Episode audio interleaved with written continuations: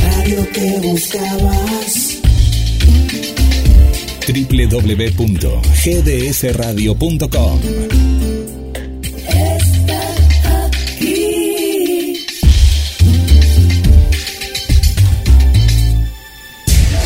Descubres que tu día tiene todo eso que necesitas.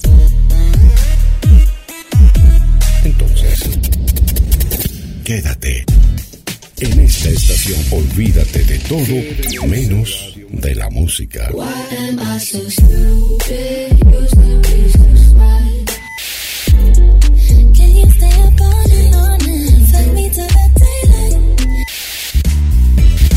GDS Radio Mar del Plata, la radio que nos une. La radio en todo momento. Estás escuchando La Liebre con Karina Rodríguez.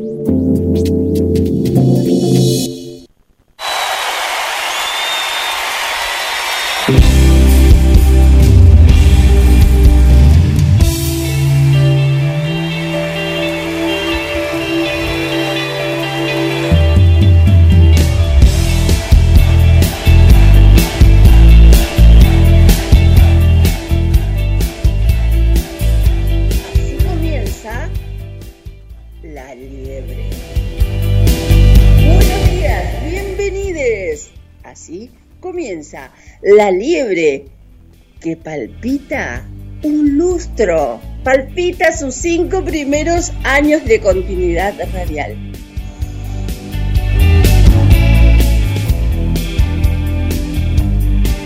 Estamos estrenando estamos entrando, perdón, en el mes de noviembre, el mes un mes intenso en el calendario. Años de luchas, visibilizaciones, mayorías, minorías, minorías mayoritarias, como se lo quiera llamar, pero nunca la invisibilización. Una liebre que va de, en punta y que dice que no a la invisibilidad. Señor operador, tenga usted muy buenos días. ¿Cómo está? Hola, hola, hola, Cari, ¿cómo estás? Buen día. Aquí, sí, muy bien, en esta en esta mañana, ¿eh? mañana, mañana hermosa, mañana hermosa que eh, estamos avisorando desde la ventana de la radio y bueno, a- ayer me preguntaron cuándo era la fecha exacta de los cinco años, Cari. El 15 de noviembre. Ahí está. 15 de noviembre. No, no, no supe qué responder. Le digo, mira, está, está celebrando los cinco años desde hace un mes, pero no sé cuándo es la fecha exacta. Así que ahora la anoto, la anoto en el Claro. calendario. Exactamente. Entonces, vamos a identificarnos y venimos porque les quiero presentar a quienes hacen eh, posible y sostienen este programa con su presencia, por supuesto. Así que nos identificamos y venimos. Estás escuchando La Liebre con Karina Rodríguez. Me acompañan por orden de aparición en el segmento de Desde Adentro, mirada de discapacidad con, con perspectiva precisamente y capacidad, la licenciada en Trabajo Social Beatriz Peironet. María Elena Gutiérrez es la secretaria de género de la CTA Autónoma. María Inés Benítez es fomentista de la zona sur y juntas hacen el segmento de género, diversidad, territorio y violencia de género. Alberto Begiristain es el ícono del atletismo marplatense convencional, quien se adentra dentro de las disciplinas del deporte adaptado para relatarnos con su cálida y experimentada voz todos aquellos acontecimientos que suceden y han sucedido. Carlos Matos en el segmento de derechos de las personas con discapacidad desde prácticamente los inicios de este lustro. A quienes abrazamos, por supuesto, cálidamente por sostener este ciclo a cada uno de ellos. Y por supuesto, cabe destacar la participación, se puede decir que brillante, de nuestro operador, nuestro eh, coordinador de, de exteriores, el señor Guillermo Daniel San Martín, San Martino, quien desde hace cuatro años con el que digamos que prácticamente cohabitamos el espacio radial. Ahora sí, ahora sí vamos a, a lo que continúa, porque una vez que está presentado este, este equipo que por la calidez que tiene, yo siempre destaco el acompañamiento que me hacen, porque de, de, todo el grupo hay dos nada más que son, que son los, los formados, los, los experimentados en ciencias de la comunicación, que son Alberto Begiristain y Carlos Matos. Pero eh, ha sido también itinerante la presencia de destacados colaboradores y colaboradoras. Pero todos tenemos la misma iniciativa o la, el mismo empuje en destacar la minoría mayoritaria de este colectivo, mechado, por supuesto, con convencionalismo, con cosas urbanas, leyendas urbanas, por decirlo de alguna otra manera. Bueno, ya más en el mes de noviembre que en octubre se presentan varios círculos en nuestro calendario. Eh, noviembre se presenta, pero activísimo. Eh, las efemérides, eh, bueno, vienen varias, vienen con mucho sentido, con mucho arraigo dentro de nuestras creencias. Eh, y fechas que, que no vamos a dejar pasar, por supuesto. Nos metemos de lleno en las fechas de celebración de este mes que queda y en lo que inicia Vamos a tomar una porción del mes que inicia, noviembre.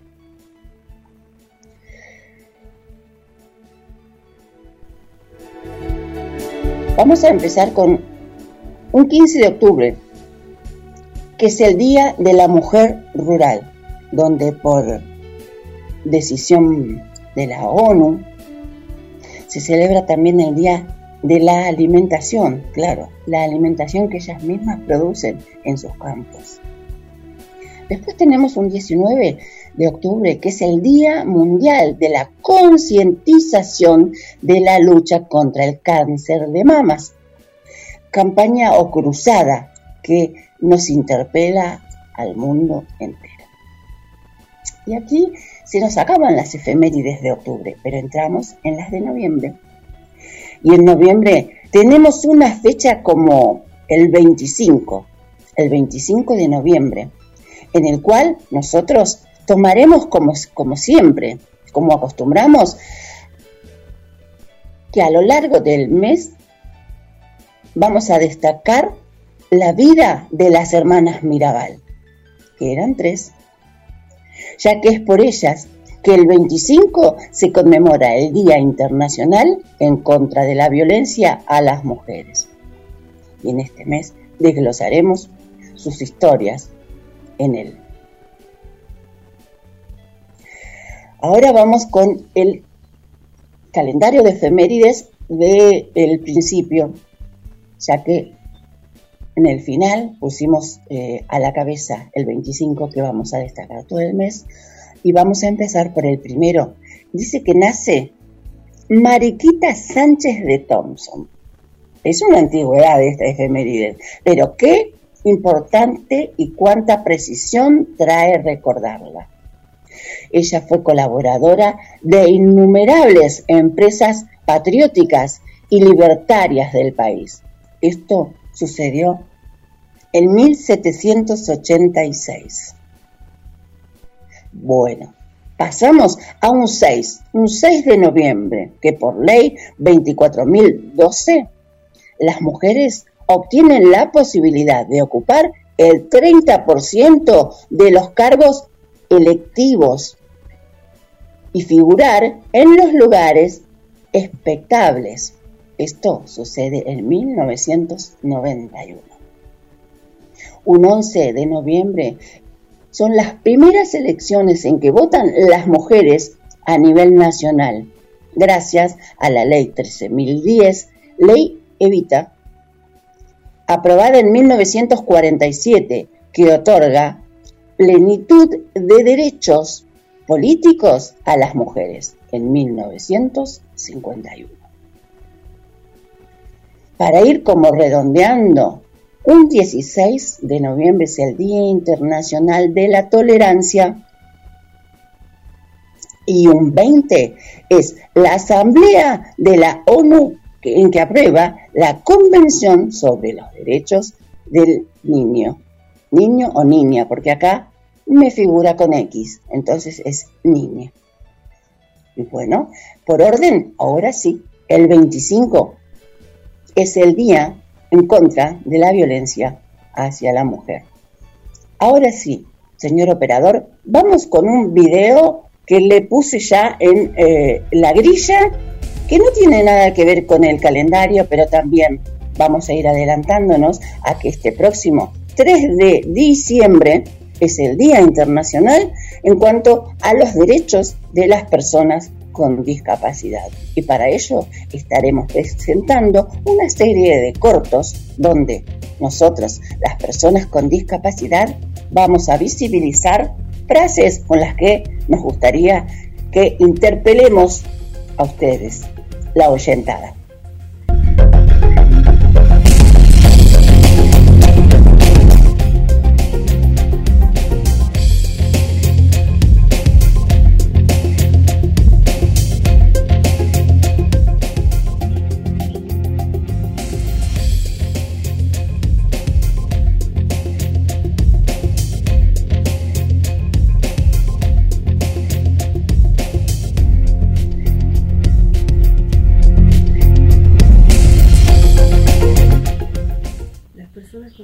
Tienen sentimientos, deseos, anhelos, proyectos, tal como todos. Pensar en la condición de discapacidad como única característica de una persona es anular todo lo anterior. Básicamente toda expresión del ser. Subestimar es una de las peores violencias. 3 de diciembre, Día Internacional de las personas con discapacidad. Soy María Alejandra Elías de Mar del Plata.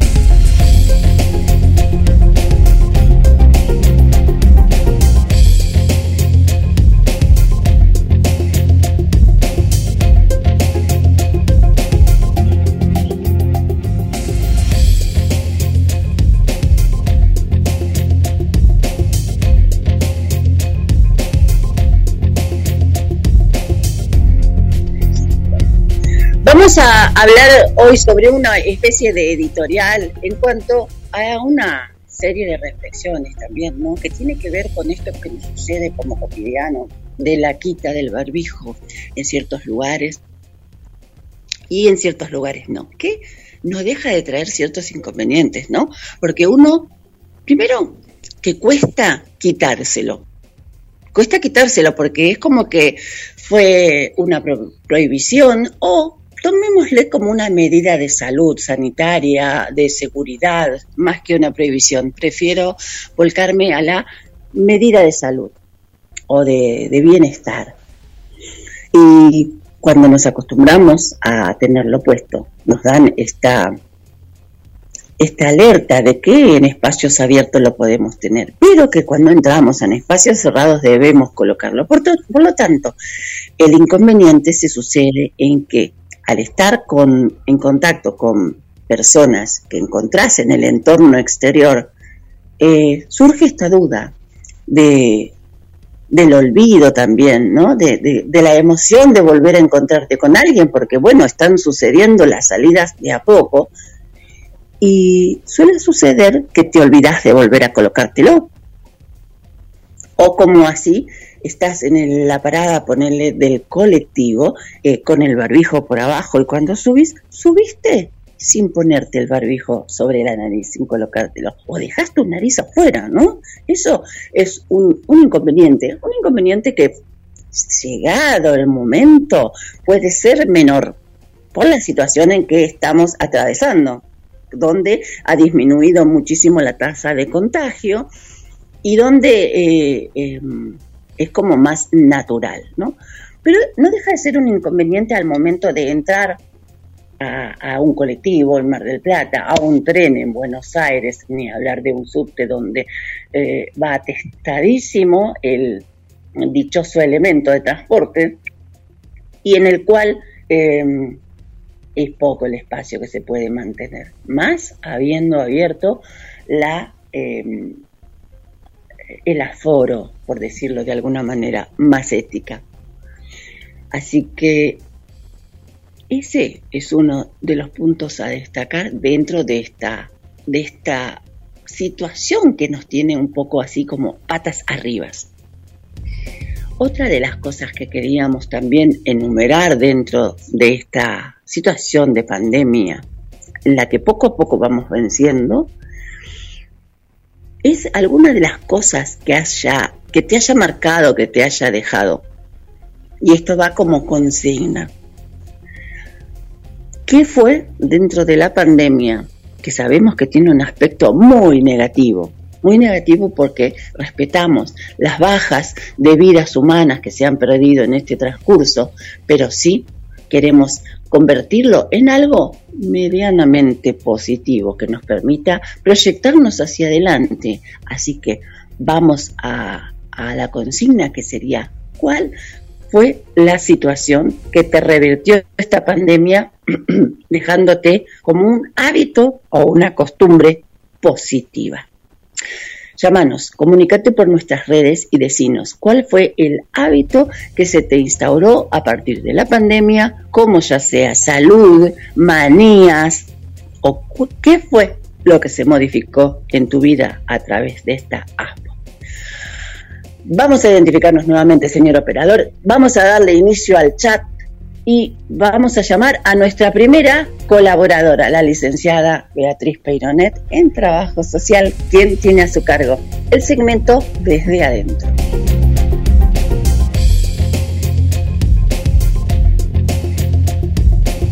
Estás escuchando La Liebre en vivo como todos los miércoles desde las 10 de la mañana, camino a los 5 años ininterrumpidos en el aire desde Mar del Plata para toda la ciudad argentina y el mundo. Las líneas de comunicación a través del chat ya estamos transmitiendo Karina en La Liebre, la página de Facebook, donde ahí no queremos leerte, queremos saber desde dónde nos estás escuchando, de qué barrio de Mar del Plata, de qué lugar del mundo, de qué provincia nos estás escuchando. Y sumamos la consigna, ¿eh? hábitos positivos y negativos ¿no? que te ha dejado la, la pandemia. También a través de mensajes a la radio y en Facebook en Karina Elizabeth Rodríguez y en GDS Radio. Volvemos al estudio de La Liebre. Bello día, bello día en el que el sol sale y entra como pancho por su casa. Vamos a. ¿Tenemos entonces a la licenciada Beatriz Peironet en línea? Bueno, le vamos a dar la bienvenida entonces a ella, la trabajadora social, eh, Beatriz Pironet, se me suena la una. Buenos días y bienvenida a la liebre, Beatriz. Buen día, Karina. ¿Me escuchan bien? Sí, un poquito. Ah. Un poquito como cerquita. ¿Un poquito? Como cerquita el micrófono. Porque tengo mm, auriculares nuevos, por eso. Ah, es, es, regalo del Día de la Madre, entonces este es mi estreno. Así que bueno, disculpen si, porque por ahí no, no me doy cuenta y está bien. Todo para restregarnos en la eh, cara que tuvo un regalo del Día de la Madre. Y le sale voz de locutora, Karina, ¿viste? Tiene voz de locutora ahora con estos auriculares. Aparte. Ah, porque, claro, tengo otros auriculares. Bueno, buen día la oyentada. Eh, acá estamos este, estrenando regalo. Eh, muy bien, muy bien. Sí, sí, sí.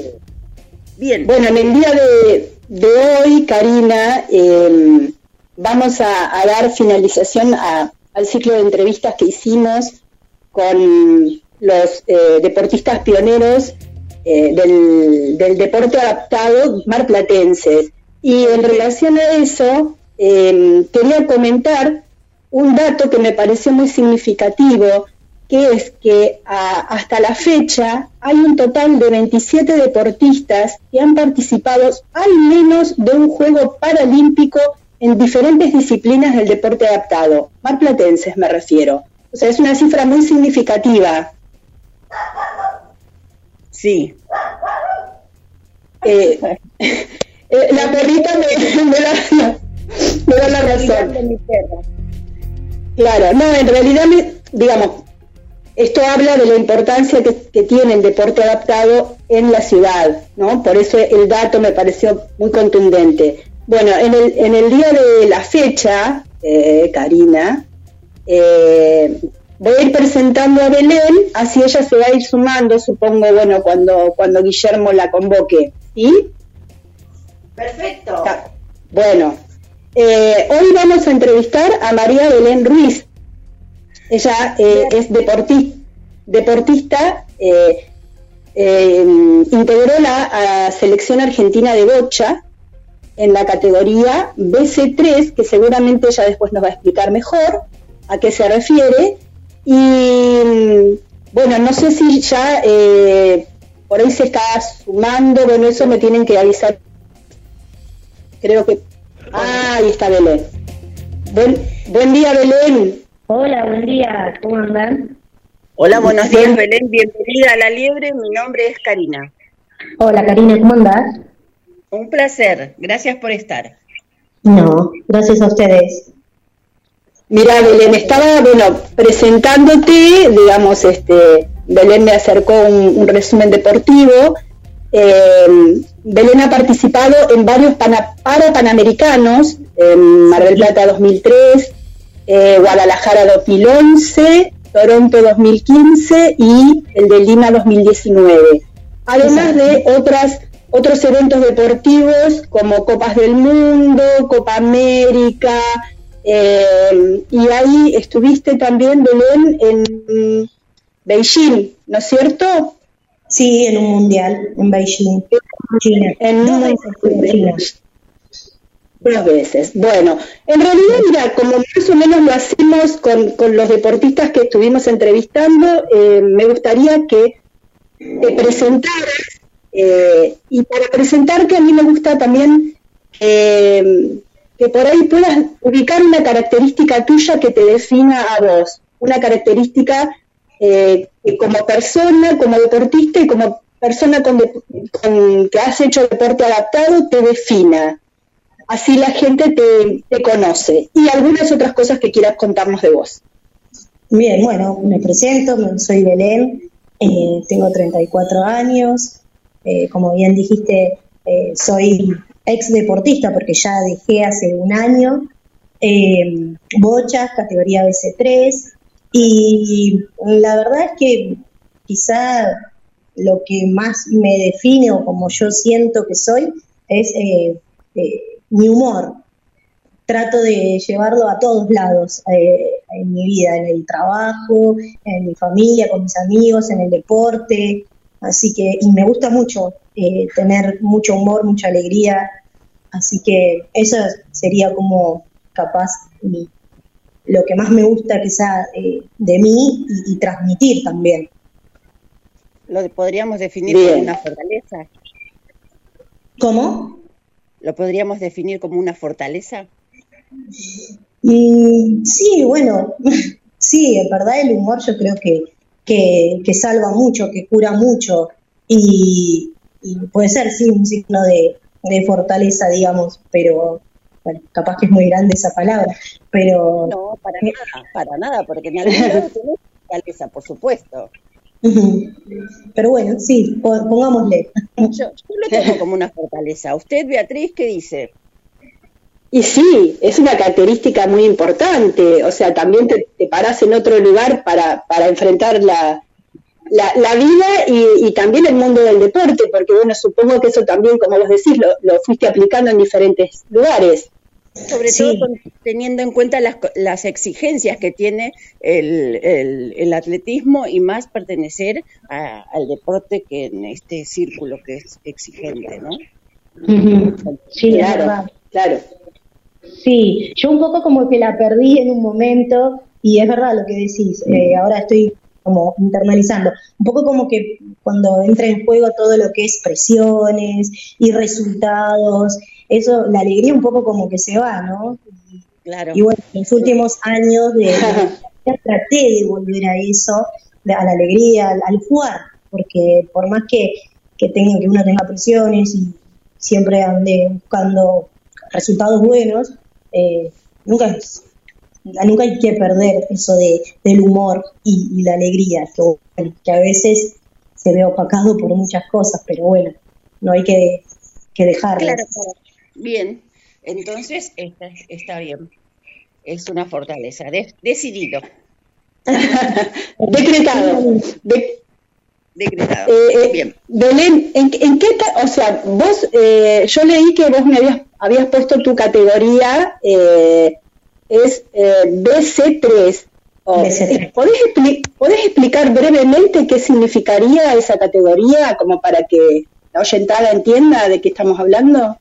Sí, mira, BC3 es la que más comprometida físicamente uno está, el deportista está, digamos. Eh, mi discapacidad es 100%, digamos, eh, a nivel físico. Y la categoría se basa en, primero y principal tiene un asistente, un asistente deportivo, que por ahí otras las otras categorías no lo tienen, justamente por esta complejidad que necesita de, una, una, rampa, que es por donde se desliza la bocha, las otras categorías tiran con el brazo o con el pie, con, con, la parte del cuerpo que pueden, digamos.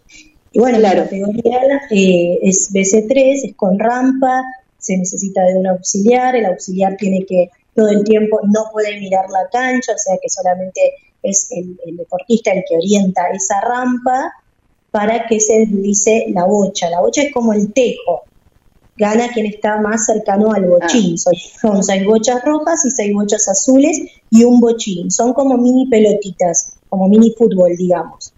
Mini pelotitas de fútbol. Y bueno, nada, para mí es la categoría más linda, es muy entretenida. Si alguien quiere buscar ahí googlear en, el, YouTube, hay un montón de, partidos y, es muy interesante, la verdad, el deporte y, mi categoría en particular. ¿Hay videos tuyos subidos, Belén? Eh, ay, ¿sabéis que no sé? Pero me parece que sí. Yo no, no me gusta mirarme, así que no te lo puedo confirmar. pero la verdad que no me gusta ni mirarme, ni escucharme, ni nada pero la verdad es que no sé, pero mm, de otros, de otros jugadores sí. Eh, hay. Yo me, tendría que fijar, me tendría que fijar a ver si ando por ahí, por YouTube. Bueno, bueno, ¿no? Por, por ahí para compartirlo también en, en, en, el programa, en de las redes, ¿viste? Ah, en, el chat. Claro. ¿Mm? No, la verdad que desconozco, pero me voy a buscar, voy a buscar. Belén, ¿y en qué etapa de tu vida vos empezaste a relacionarte con el mundo del deporte y desde qué lugar? Mira, desde el mundo del deporte, desde que soy chica, desde los dos años, mi vieja me llevó a, natación eh, para, a modo de rehabilitación.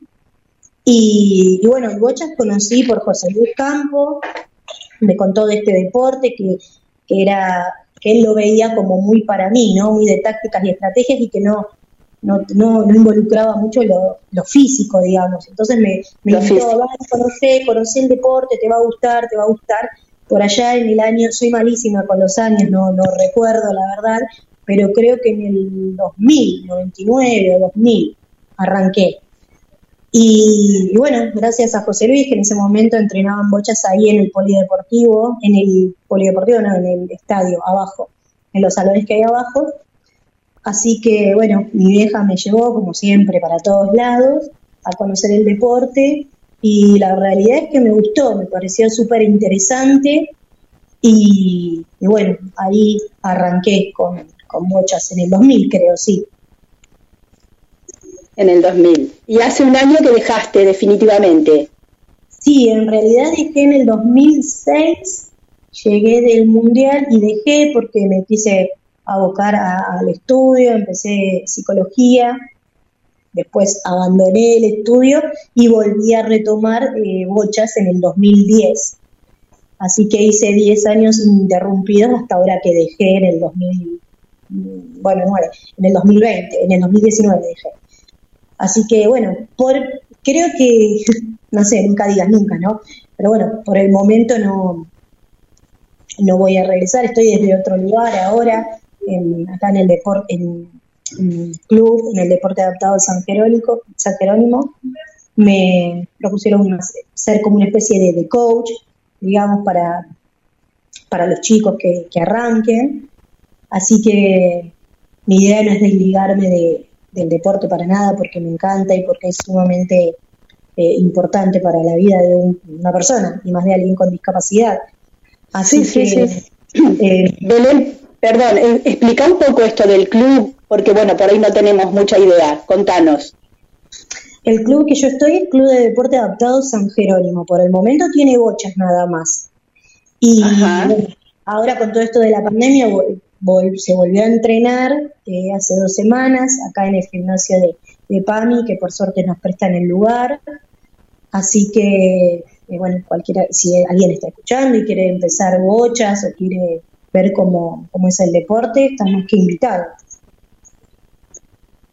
Ajá, y, hay, y, tienen un entrenador, digamos, el, el, el, club tiene un entrenador y vos estás como coach. Ajá. Sí, eh, me parece muy grande la, la, palabra, pero sí, está el entrenador que Juan Bautista Leofanti, cualquier cosa se puede ahí comunicar con él, el que quiera, y, bueno, sí, yo estaría ahí como, como coach, pero bueno, arrancando, digamos, porque no tengo las herramientas, no soy ni entrenadora ni profesora, solamente deportista, pero bueno, es importante esto de, que no hay entrenadores en el deporte adaptado que hayan sido deportistas. Entonces a él le parece muy interesante mi perspectiva. la palabra. ¿Cómo? Pido la palabra, como equipo Zoom, pido la palabra. Sí, sí, hable, hable. Este, no, no, que ella eh, con un gran sentido de humildad dice, no, me me queda grande esa palabra y nada que ver porque lo que te permite hoy estar posicionada en una invitación de tal tamaño precisamente es la experiencia de haber transitado el deporte en este en esta disciplina de, adaptado, ¿no? Y creo que es basado en tu experiencia que te piden precisamente que asesores que coaches a alguien, así que nada de humildad, lo tenés porque lo mereces. Bueno, me la voy a empezar a creer un poco entonces. No, y aparte estaba pensando en esto de, de reconvertir, ¿no? Porque bueno, por ahí la otra vez hablábamos también con Betiana Basualdo, que bueno, finalizado el ciclo deportivo eh, con tantas exigencias, está bueno buscarle otra vuelta y no desvincularse y poder transmitir esos saberes, porque esos saberes, digamos, tienen mucho valor. Eh, entonces, si desde ese lugar uno puede hacer un aporte, bienvenido sea. Así que después, eh, Belén, pasame bien los datos del entrenador y del club y yo lo, subo al chat del programa. ¿sí? Vale, buenísimo, te paso todo.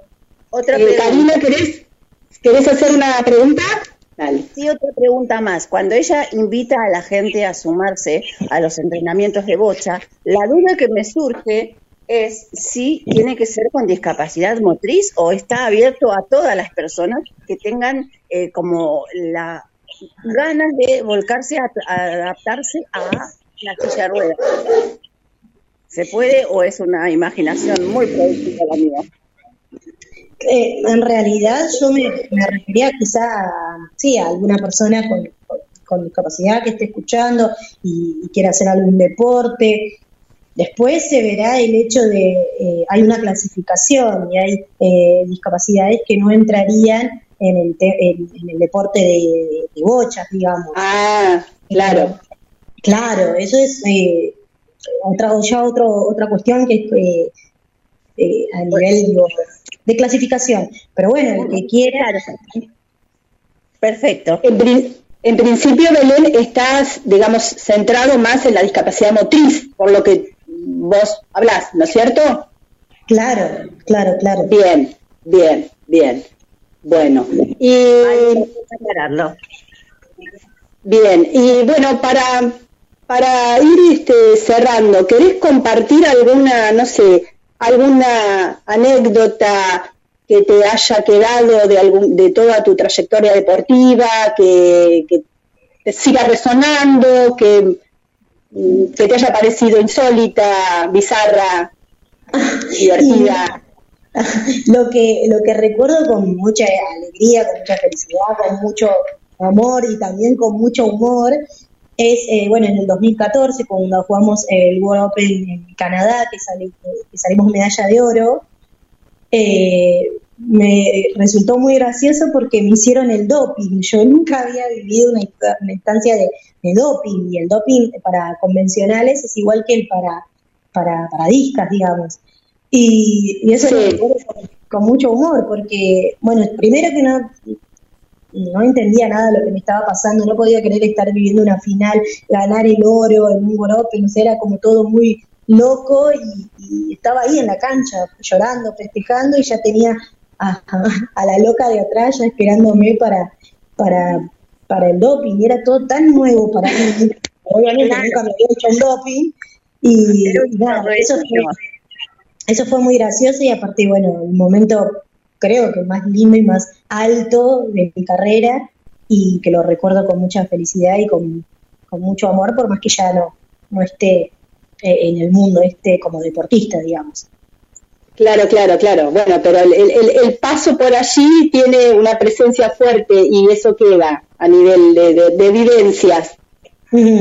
Sí, la verdad que fue muy lindo. Sí, sí, la verdad que que, es hermoso el deporte y yo lo súper recomiendo eh, a todos. No solamente a alguien que tenga discapacidad, a todos. Bien, bueno, ese era, ese era otro de los puntos que por ahí también siempre eh, pedimos, ¿no? Que cuál, cuál es el mensaje en relación a, por qué recomiendan el deporte, que bueno, más o menos vos ya lo, lo fuiste diciendo. Karina, no sé si vos tenés alguna otra pregunta más. No, no, sí, tengo muchísimas más, pero vamos a respetar eh, tu, tu, grilla de preguntas y estamos... No, no, no, haz, una pregunta y cerramos. Dale, dale, dale, no hay problema. Yo en realidad... Hoy estoy buena. Ay, menos mal. bueno, en realidad quería saber cómo, cuál es, eh, eh, en cuanto al deporte, cómo te formó el carácter. Mm, por eso no quería hacerla porque es como que nos remontamos al principio de la entrevista. ¿Qué, te formó en el carácter? Eh, y en realidad creo que, por mi carácter un poco, yo, yo digo que no sé si tengo la mente de deportista, eh, digamos, pero creo que por mi carácter dejé el deporte porque porque bueno, me vi avasallada por, por muchas cosas y por esta cuestión que, antes decía, ¿no? Que yo sentía que no lo disfrutaba y que y yo todo lo que hago en mi vida lo hago porque quiero y porque y si lo voy a disfrutar. Entonces, eh, yo ya sentía que, eran muchas las presiones, era eh, además de, bueno de, muchas cosas que acá no están dadas las condiciones, ¿no? Como un lugar para entrenar, bueno, ya me, ya me meto en otros lugares, pero... Eh, sí, sponsors para también, supongo que hacer un entrenamiento más tranquilo, ¿no? Eh, sí, más tranquilo, pero eh, arduo, todos los días, eh, dos o tres horas, eh, no, dos o tres, no, sí, tres, horas, en lo, lo que se recomienda es todos los días, sí, dos o tres horas. Pero yo creo que en verdad eh, mi personalidad es como que le ganó al deporte, digamos. Como que le dije hasta acá, hasta acá porque sé que, no puedo dar más de lo que doy. Eh, y, no estaría dispuesta a dar más si, si, uno quiere. igual yo, Claro, yo pensaba, en, escuchándote, pensaba en, esto, ¿no? En que por ahí si el deportista tiene un buen sponsor, tiene una, una tranquilidad que le permite afrontar todas esas exigencias desde otro lugar. A eso me, quise referir. Y también el acompañamiento de un, de un profesional, de un psicólogo deportivo, que también vaya, vaya monitoreando todas estas cuestiones. Creo que son cosas que hoy por hoy, a lo mejor, hoy están, pero a lo mejor en, en su momento no estuvieron tan presentes. Tal cual, tal cual, ¿no? Exacto. Lo que acabas de decir, yo terapia hice los, los últimos dos años de, de, mi carrera, digamos. Y fue cuando, cuando más lo disfruté, cuando dejé de lado, dejé de lado presiones, resultados, eh, todo lo que trae realmente el deporte, porque trae todo lo lindo, pero también trae cosas que, que es difícil de manejar a veces. Y lo de, sí, lo del psicólogo deportivo es, claro. ideal, o sea, todo el mundo, para mí... Es fundamental, sí. Es fundamental, es fundamental. La cabeza es todo, todo. Sí. Eh, exactamente, porque si no, no hay rendimiento. Si la cabeza está distraída o dispersa, no hay rendimiento. Entonces, me parece que eso también es importante, así como los deportistas convencionales, que no sé si se llaman así, ahora tienen también todo su staff. Bueno, el, deportista del deporte adaptado también debería. Tal eh, cual, es muy importante, sí. bueno, Belén. Eh, sí, Cari. Yo, yo, yo, perdón, perdón, yo. Sí, sí, sí. Este, dice, qué importante esta toma de conciencia que te permite precisamente ponerle un stop al desgaste físico, mental, emocional, ¿no? tal cual. Sí, y, yo lo veo, yo lo veo ahora también, de que cómo lo estoy disfrutando el otro, de estar desde el otro lugar, el venir a los entrenamientos. Del otro lado cómo entrenan. Eh, sí, es muy importante eso. Y también tomar conciencia y decir, tengo que dar más para un mejor resultado. Yo estoy dispuesta a dar más de lo que doy y la verdad es que no puedo. No puedo. Claro, totalmente, sí. Sí, sí, sí. Bueno, son, son aprendizajes, ¿no? Que también forman parte de, de, la vida. Bueno, Belén, yo te, te agradezco mucho la entrevista y bueno, nosotros con vos cerramos el ciclo de entrevistas a los, a los deportistas pioneros de Mar del Plata que nos representaron en el deporte adaptado. Así que este, eh, un gusto haberte tenido acá con nosotros.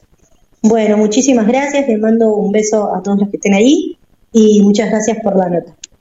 Después pasamos, por favor, todo lo, la info que te pedí. Perdón, Karina. dale. dale que después vamos a ver, eh, le voy a pedir a Beatriz el contacto porque me gustaría volver a tener algún tipo de contacto contigo, valga la redundancia, para visibilizar el posible 3 de diciembre. Muy bien, encantada. Gracias, entonces. María Belén Ruiz pasó por la liebre de la mano de Beatriz Peironet. Muchísimas gracias, licenciada. Como siempre, este ciclo de entrevistas ha sido brillante y con él viene el cierre y la toma de vacaciones tan esperada para usted. Sí, sí, sí, por un tiempo me voy a, tomar un, un, así que este ya después nos pondremos en contacto, Karina, para ver eh, cuándo vuelvo. Eh, para el reto. Los voy, a seguir, los voy a seguir escuchando.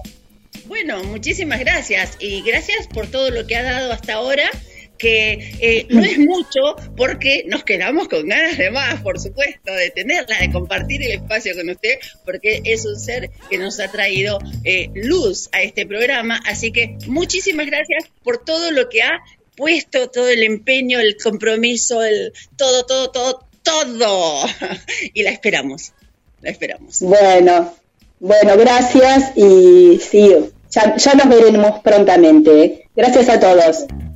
Muchísimas gracias. La licenciada Beatriz Peironet estuvo y pasó por la liebre. Señor operador, vamos a ver el chat, cómo viene la gente, si se comunica, o si comemos alguna torta, no sé, masaje.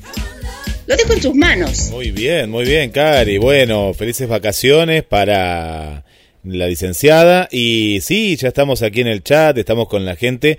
Eh, y recordamos, Cari, la, la pregunta, la consulta que has dejado hoy. Dale. ¿La tiene usted o la formulo yo? Eh, bueno, yo, la formulé con qué hábitos buenos o malos te dejó la pandemia. ¿La interpreté bien? Perfecto. Bien. Correcto. venía por ese lado, por ese lado.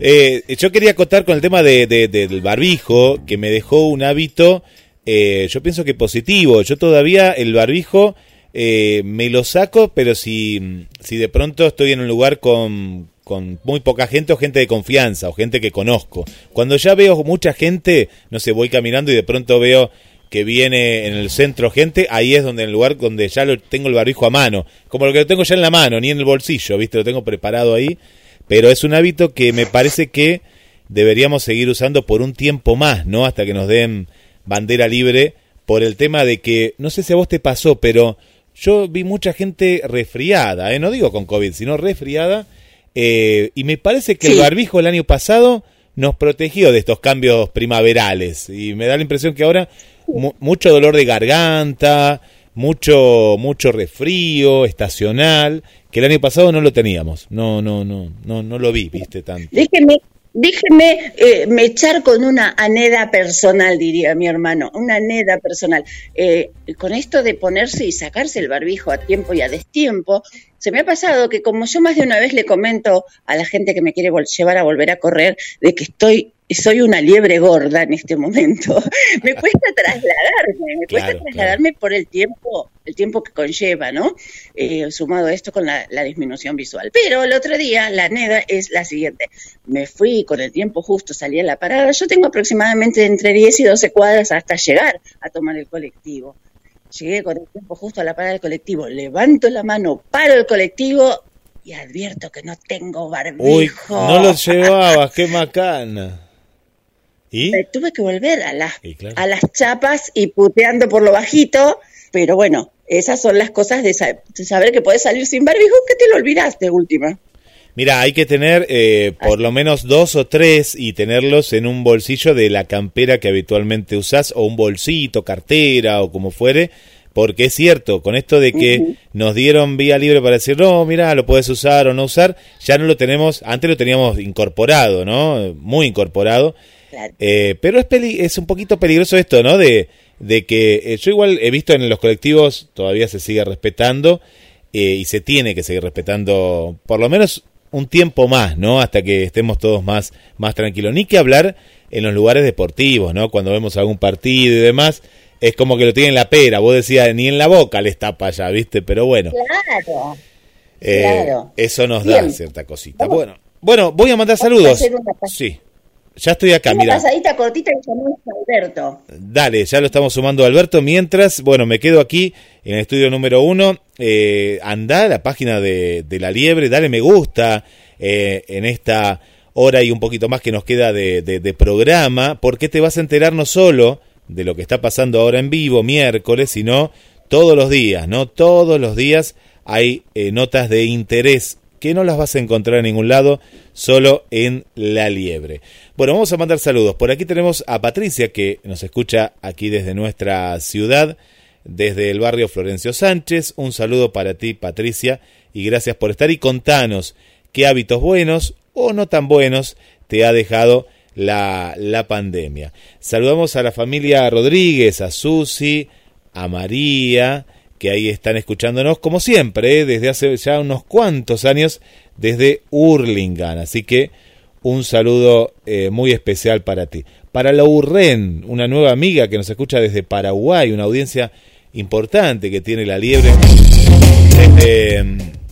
desde, este país vecino, desde Paraguay, desde Paraguay. Y la Urren nos cuenta que justamente ella todavía en Asunción, donde vive, eh, usa y mucho el barbijo. Se sigue usando eh, el barbijo y que no está a esta disposición allá, claro. Esto es de Argentina, lo. Eh, así que, bueno, muchas gracias por estar del otro lado. Saludamos a Analía, que nos escucha desde el barrio Bernardino Rivadavia. muy interesante la entrevista. No, nos deja acá su mensaje en este caso a través del WhatsApp, que lo recordamos también que es otra vía de comunicación, el WhatsApp directo de la radio, que es el 223 424 66 46. Bueno, en el chat, vamos al chat ahí que comparten y muy bien, estamos muy contentos, ¿eh? que compartan los el video en vivo, en este caso, que es un video con audio. Está la placa y ahí estás escuchando, en este caso a Guillermo, recién escuchábamos a Beatriz y bueno, y ahora todo lo que se viene en La Liebre distribución acá que tenemos. Bueno, ahí vemos a la audiencia que ahí está. Bueno, a comentar, ¿eh? a comentar e interactuar con nosotros. Contanos desde dónde, desde dónde nos estás siguiendo, desde dónde nos estás escuchando. Y como te contamos, la consigna es qué hábitos buenos o no tan buenos te ha dejado esta pandemia. Bueno, vamos eh, a una pausa, eh, pausa porque la liebre tiene sugerencias muy importantes para compartir contigo.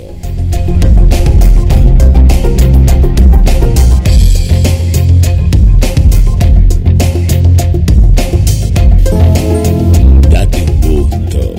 Lalis, pastelería artesanal. Esos sabores únicos que viven en tu recuerdo. Lalis, pastelería artesanal. Comunicate al 474 4688 o envíanos un mail a lalis pastelería artesanal arroba hotmail.com Date un gusto. Lalis, pastelería artesanal.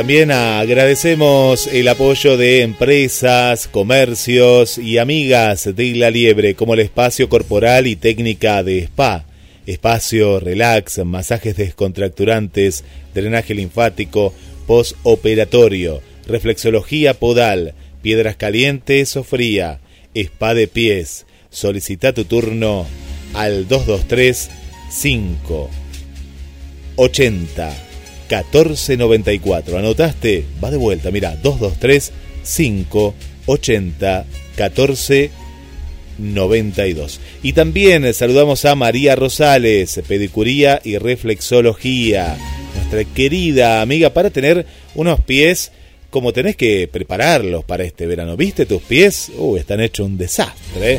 Yo hoy vi mis pies y dije, tengo que ir a María Rosales. Cada uno se acuerda ahora cuando empieza a usar sandalias. Bueno, ya la llamé, claro que sí, al 223 446 5537. 223 446 5537. Karina, bueno, vuelvo contigo al estudio número 2. Vuelva conmigo, vuelva conmigo, porque acá juntos vamos a recibir al ícono del atletismo convencional que viene mechando deporte adaptado con muchísima precisión y satisfacción. Así que vamos a presentarles a Alberto Begiristain, porque cuando decimos ícono del atletismo marplatense, creo que ya toda parte de la oyentada sabe que nos estamos refiriendo a él, a Alberto Begiristain. Buenos días y bienvenida, bienvenido, le cambié el sexo, Alberto Begiristain. Ah, me asusté un poquito. bueno, buenos días, Karina, Carlos, ¿cómo están? Buenos días, bienvenido. Un hermoso día, un hermoso día, realmente. Estamos listos ya con el pantaloncito corto para, para dejar la radio y salir a hacer un entrenamiento. Está hermosísimo. Apa, vamos entonces con la, la lo que nos compete para que ¿Cómo pueda no? salir. ¿Cómo no? Con todo gusto. Comenzamos con lo- el deporte convencional porque se, se realizó la novena edición del Campeonato Sudamericano U23 en Guayaquil, Ecuador, donde, donde hubo participación argentina también. Una muy buena actuación. La Argentina logró 11 medallas, una de oro, dos de plata y ocho de bronce. Eh, logró 76 puntos, que lo lograron 58 varones y 18 mujeres. Culminó en quinto lugar el medallero y cuarto en la tabla de puntaje. Fue, primero fue Brasil con 56 medallas, 25 de oro, 18 de plata y 13 de bronce. Argentina concurrió con 16 atletas, 12 varones y 4 mujeres y 4 oficiales asistentes. Por ejemplo, algunas destacadas actuaciones, como ejemplo la que nos tiene acostumbrado Nazareno Sacía, logró oro en lanzamiento de bala con 18 metros 60 y logró bronce en disco. Hubo una gran actuación de Leonardo Pérez Lazarte, este tucumano radicado en Mar del Plata, bajo la dirección de técnica de Ezequiel Monín y corre para JM Corredores. Hace tiempo que está en Mar del Plata, es un chico estudia administración de empresas, es muy disciplinado para el deporte y tuvo la suerte de consagrarse subcampeón sudamericano, medalla de plata en la especialidad 1500 metros con un muy buen registro con 3 minutos 49 segundos 16 centésimos, un 3.49 excelente. Por otro lado, Clara Baichochi, plata en 3.000 metros con obstáculos, Guillermina Cosio, bronce de Santa Fe, ganó, eh, perdón, bronce 100 y 200 metros, y una de bronce en relevos 4x400. En el panorama internacional, este, época de maratones, la maratón de Ámsterdam en Bélgica, eh, primero Tamirat Tola de Etiopía, que había tenido bronce en Río 2016, en 10.000 metros, y la mencionamos este maratón, que no es de los cinco medios, lo más importante, los cinco medios son este, Chicago, Bélgica, eh, Chicago, Boston, eh, Nueva York, Tokio y, y, la otra que se me fue. Bueno, esta no es Ámsterdam, pero la marco porque el, registro fue muy bueno. Logró este etíope 2 horas 3 minutos 39 segundos. Y en damas, eh, Ángela Tanui, también de Etiopía, es la primera mujer que baja las 2 horas 18, con 2 horas 17 57. Y también se corrió el maratón de París, que también un buen registro, que lo ganó Elisa Rotich, que es un varón, con 2 horas, un keniata, 2 horas 4.21.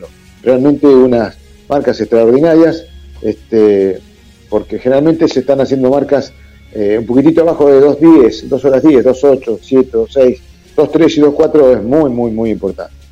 Bueno, y nos vamos a algo muy importante de la parte no convencional. Vamos a hablar de eh, una, muy buena noticia para los ciegos y para los disminuidos visuales en, un 50%. Se trata de Tomás Panek, neoyorquino. El título es El sueño de correr solo de nuevo.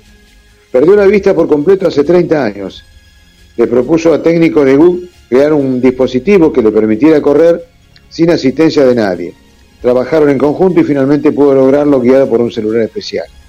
Ya a la edad de 20 años estaba ciego debido a una condición genética que perdió la vista. Lo diagnosticaron no vidente a los 26 años.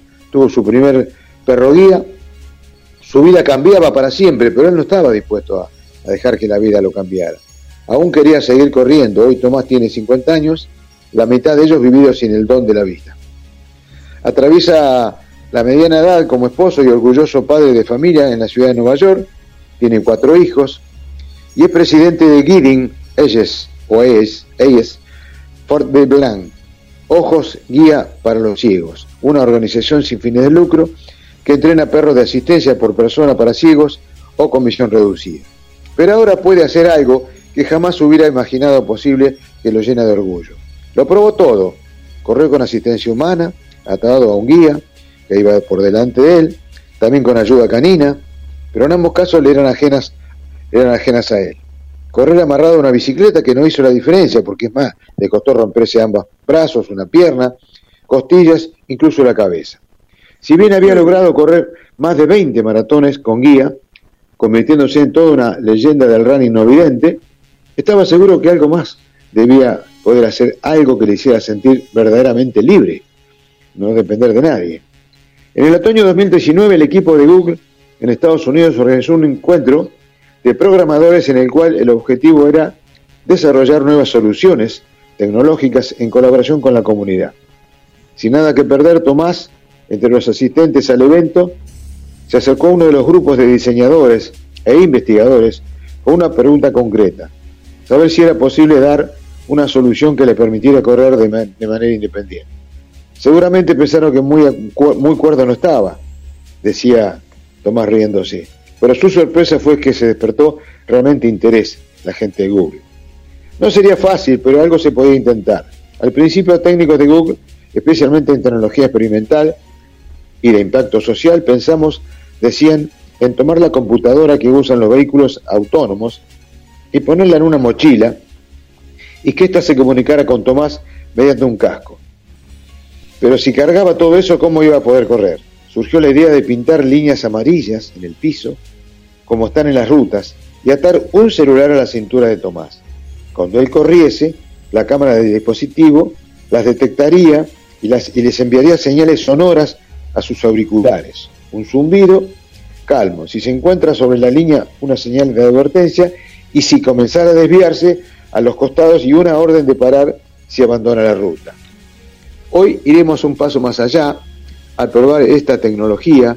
Decía él, intentaré correr 5 kilómetros siguiendo una línea temporalmente dispuesta en el Central Park de Nueva York, escribió Panek en una entrada al blog el 19 de noviembre de 2020. Horas antes de lanzarse a la hazaña, todo estaba sucediendo y todo era real. Por primera vez, un runner no vidente corría sin asistencia. El momento más que feliz me hizo sentir, dice Tomás, fue cuando finalmente no tengo que correr detrás de alguien más lento, más lento que yo, finalmente podría mover tan rápido como yo quisiera, rememora eh, Tomás Panek. Era como si pudiera volar. Y más, eh, este es un dato, que más de 285 millones de personas que viven con ceguera o disminución visual parcial en el mundo, parcial de la vista, en todo el mundo. Los pasos son graduales. La tecnología en fase de prueba seguirá siendo testeado en los Estados Unidos antes de pensarse como producto masivo, aunque siempre bajo dos directrices. La información se almacena localmente en el dispositivo celular para mayor discreción y no se precisa la conexión a Internet. Esa es la gran novedad que tienen las personas ciegas o con disminución visual para correr que pronto este, Sudamérica o Latinoamérica o el resto del mundo tendrá este dispositivo del celular para poder correr este, independientemente. Algo realmente maravilloso. ¿Qué te pareció, Karina? Me dejó electrizada la piel de la sensación de, de, experimentar esta libertad. La verdad que es algo que no tenía precedentes anteriormente, por lo tanto es novedoso realmente. Sí, sí, sí. Yo eh, le soy, eh, digamos, eh, sincero absolutamente. Lo saqué del diario Clarín. Esto Clarín lo, lo, lo, publicó como una gran nota, una gran nota hace dos semanas atrás. Y bueno, me tiré de cabeza este, a ver esto, que era una gran novedad. Me imaginé que era novedad, sobre todo por el tiempo que tiene. Pensé que a veces se hacen notas de, de, de este tipo de cosas y para ahí pasaron dos años. Pero no, esto es muy fresquito. Y lo están aclarando sí. que, que realmente este, hay que esperar un poquito más para que los tipos puedan tener una disposición para todo el mundo. Está excelente. Claro, claro, no deja de ser eh, una cosa totalmente inesperada dentro de los campos de, de, la, de las personas ciegas, ¿no? Y con baja visión. Porque el mundo ya estaba adaptado. Claro. Eh, a correr con un guía o sí, bueno sí, sí, a caminar con un perro guía también así que bueno, una, una, una, gran esperanza una gran esperanza sobre todo para que, corra o no uno, claro. Uno, de los inconvenientes sería tener una ruta delimitada claro. con eh, esta franja amarilla no porque obviamente a veces corriendo bajo de, al costado de la ruta por esa, ese senderito que es para bicicletas, te claro. pasan finito los coches y colectivos, ¿eh? Imagínate ir por la ruta. Sí, sí, sí, no, no, tiene un riesgo, naturalmente tiene un riesgo, por supuesto, claro, claro. Este, no sé, una carrera, estamos hablando de una, de una experiencia en Central Park, que el Central Park tiene 8 kilómetros, este, eh, todo su, perímetro, y bueno, ahí se puede hacer, se puede marcar en, en alguna carrera corta, no sé, por ahí los organizadores o ellos o la misma persona se encarga de, de marcarse su, su, rumbo, ¿no? Este, pero sí puede, por lo visto, eh, por eso, por algo, algo más técnico, algo más técnico debe haber para que todavía, digamos, para este, mejorar el tema todavía, con respecto a que todavía no está en todo el mundo, ¿no es cierto? Para no alargarlo absolutamente. Claro, sí, sí. Debe estar la, buscando la vuelta, sobre todo para una persona que es corredora. Claro, claro, sí, por supuesto, y que tiene ganas de correr. Bueno, seguro. Y nos vamos a las, a las este, a las no, historias insólitas. No, no, no. Antes lo quiero sorprender yo. Quiero, tengo, tengo, una perlita para usted hoy. A ver. Eh, a ver, ¿sabe que vuelven los torneos eh, bonaerenses a Mar del Plata? Sí, había escuchado, sí, sí. Ay, me mató. Me tenía que haber dicho que no. Alberto, por favor, ¿eh? Uno está, está, un buen periodista trata de informarse permanentemente. La noticia es lo primero. Bueno, me encantó, me encantó. Bueno, entonces, eh, brevemente, eh, o sea, próximamente vuelven los bonaerenses a Mar del Plata. Bueno. Nos veremos inundados por esas sonrisas y los coros de aquellos chiquillos que pululan. Pero bueno, pero de, de cualquier manera estaba informado, pero la noticia la está dando vos, me parece excelente. Está, y porque yo quería sorprenderlo, así que de alguna forma le tengo que poner la tapa alguna vez, ya que puedo. Ahora sí, pasemos a, las perlitas insólitas de los mundiales. ¿Cómo no? El título, esto pasó en, ocurrió en Ámsterdam 1928, en Holanda. El título es Al agua pavos. Para amenizar el largo viaje, sí, al agua pavos se llama, para amenizar el largo viaje de la delegación estadounidense, que se trasladó hasta Ámsterdam a bordo del buque Roosevelt, se organizó en uno de los salones un casino con ruleta, cartas y dados, en el que solo se podía intervenir con billetes de juguete. Cada jornada los deportistas participaron en distintos pasatiempos como póker, ruleta, blackjack, en lo que estaba estrictamente prohibido utilizar dinero verdadero. Al atracar en el puerto de la capital holandesa, uno de los atletas arrojó por la borda un grueso fajo de papel moneda de utilería. Un grupo de trabajadores portuarios al creer que se trataba de dinero real lanzado por un millonario loco, se tiró al agua para rescatar lo que creían preciosos billetes. Los muchachos sufrieron una empapada decepción cuando regresaron al muelle y se enteraron de que habían recuperado solo papelitos sin valor.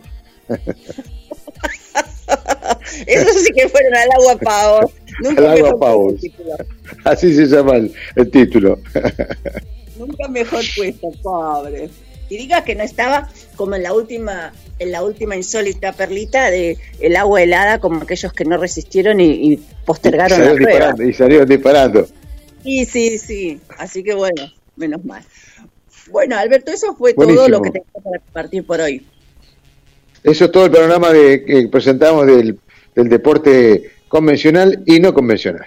Y la novedad ha sido una gran novedad. Yo estoy realmente todavía sigo sorprendido. Lo tengo hasta acá escrito, lo leo, lo estudio y me parece maravilloso que una persona que le guste tanto el deporte sea un apasionado, que, ha pasado lo que ha pasado, porque se ha lastimado muchas veces, que logre eso y, y, a reunirse con la gente de Google, el tipo, eh, entre comillas o no, el atrevimiento de ir a, la empresa, le dieron permiso y el tipo este, presentó eso y creyendo que era una que se iban a reír o no iban a hacer caso, al contrario, lo tomaron como una este una un descubrimiento de la tecnología maravilloso. Claro, fíjese usted nada más que ya en la descripción dice que se rompió varias veces los brazos, las rodillas, las piernas y las costillas, más allá de la cabeza. O sea que eso demuestra una obstinación en, conseguir un objetivo. Sí, tal cual, tal cual, tal cual.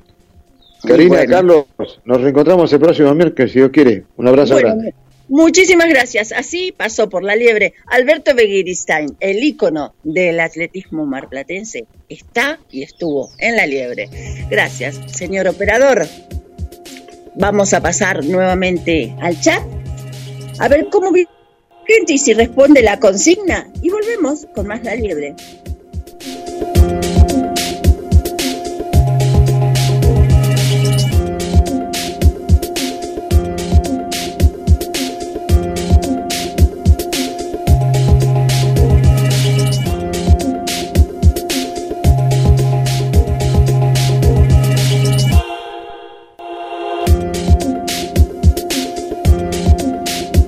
Estás escuchando La Liebre en vivo por GDS, la radio que nos une. Se siguen sumando amigas y amigos. A Carla le mandamos un saludo, gracias por estar.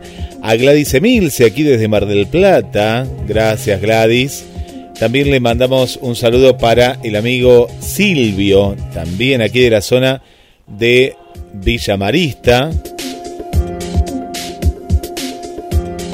A le mandamos un saludo desde Costa Rica, eh, Costa Rica. Mirta, Mirta Grosso, pues tenemos nuestra Mirta aquí del barrio San Cayetano y tenemos también a Mirta que nos escucha desde la provincia de Santa Fe, desde eh, la zona, nos cuenta ella, de Villa Constitución.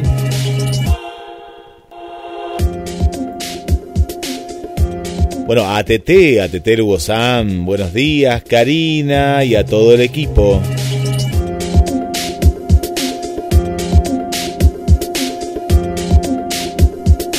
Bueno, estamos preguntando qué hábitos buenos o malos te dejó la pandemia.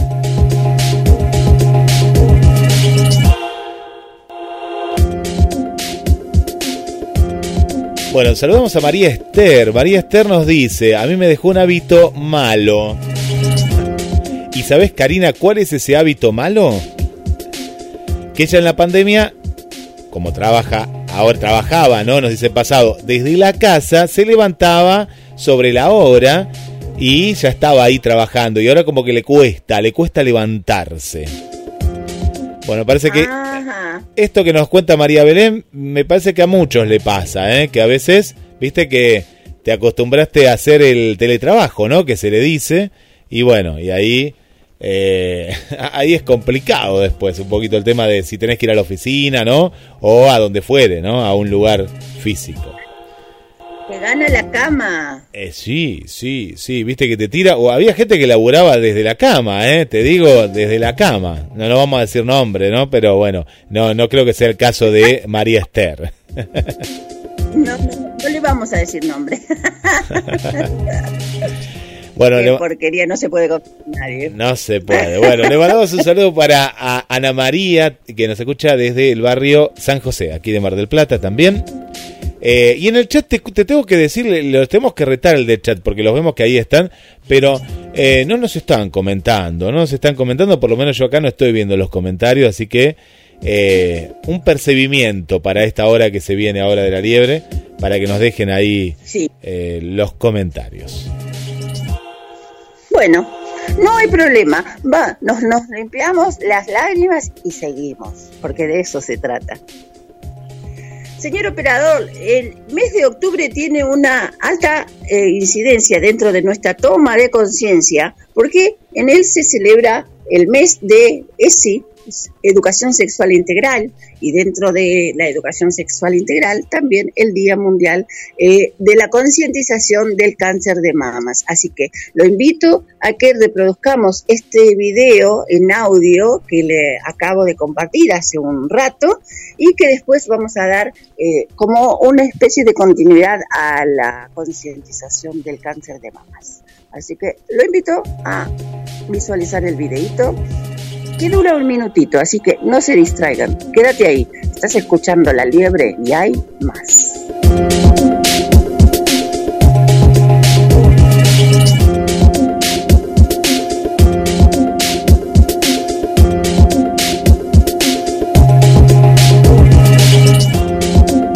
Llegó octubre y la ley de ESI cumple 15 años. Queremos festejarlos tramando las jornadas Educar en Igualdad desde el año 2015 está vigente en nuestro país la Ley 27.234, Educar en Igualdad para la Prevención y Erradicación de las Violencias de Género.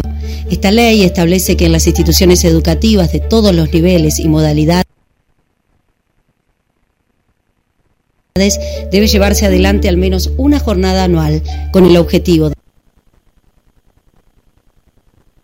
de reflexionar y problematizar los entramados que posibilitan las violencias de género.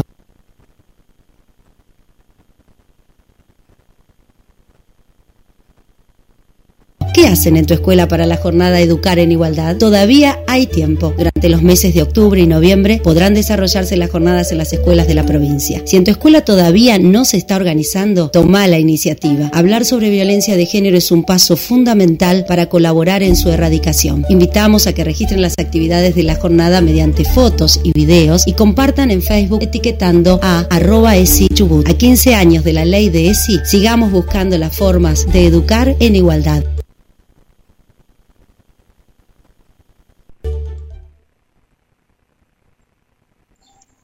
Bien, parte de esta concientización de ESI, que es importantísima y que debería estar en todas las escuelas, es esto de educación sexual integral para todos, es necesario y es, es una, una situación que hay que saber superar con, con, altura, ¿no? A mí en lo personal me pasó cuando en la escuela... Eh, yo iba a la primaria nocturna y nos querían eh, hacer como una open mind en cuanto a la sexualidad y a mí me, me, causaba mucho rechazo, eh, claro, eh, debido a las enseñanzas propias del hogar, uno está como cerrado a nuevas, eh, nuevas opiniones, posturas o, cosas que suceden a nuestro alrededor que inevitablemente no podemos detener. El de, es un derecho la educación sexual integral y es una obligación que deberíamos nosotros quitar esa carga negativa para poder hacer un avance como sociedad. Así que, octubre, ¿qué mes? Bien, a continuación estamos difundiendo, a ver señor operador si nos ponemos en consonancia y la imagen de em, que le acabo de pasar de las corporalidades va con este texto. En la concientización de, la toma de conciencia, no, es redundante, sino que es eh, a propósito la reiteración de octubre, el mes de la concientización del cáncer. Eh,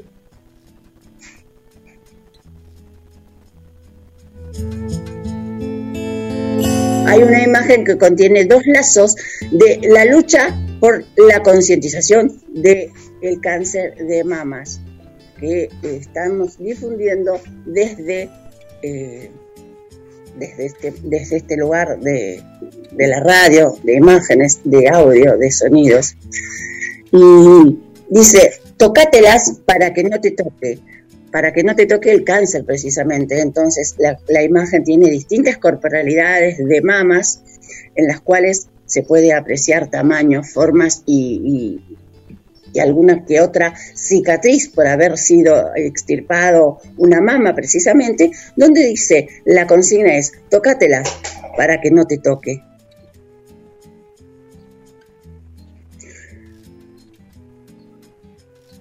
A continuación lo vamos a subir al chat para que Sí, ya está, ya, difundido. Ya está subido, Cari, ahí lo, hemos subido hace, hace minutitos, eh, nada más, con eh, la descripción del texto. Y, bueno, está, está, muy buena, muy buena esta, esta campaña. Y te cuento que muchos eh, grupos también se van sumando, ¿no? Eh, a, esta, a esta campaña, no solo en la Argentina, sino en diferentes lugares del mundo. Pues justamente hace un ratito, eh, ahí la, eh, la amiga... ah, las amigas de Uruguay era, ¿no? Pues pensé que era Paraguay, no, las amigas de Uruguay, Mónica y Liselén, que le mandamos un saludo, y hay más chicas ahí también, que la, están replicando esta misma campaña en la capital, en Montevideo. Bueno, buenísimo y porque es internacional la, lucha, porque creo que mujeres sabemos en todos lados, incluso a los hombres también le da cáncer de mamas, ¿eh? así que eh, quizás la técnica sea diferente, pero la concientización es la misma, es exactamente la misma, por eso es una campaña de lucha, de una cruzada solidaria. Día Mundial contra el Cáncer de Mama. Eh, Cari, le mandamos también un saludo que nos está escuchando desde el centro Argelia, Argelia. Eh, ah, Argentina. Aquí, aquí nuestra, nuestra, una, una, amiga aquí desde, desde el centro, un saludo entonces para, para ella, ahí que nos mandó un mensajito acá al WhatsApp, que nos está escuchando ya desde el comienzo, ¿no? Parece ser, y nos compartió un video que ahora, ahora después lo voy a, lo vamos a estar chequeando aquí en la, en la producción.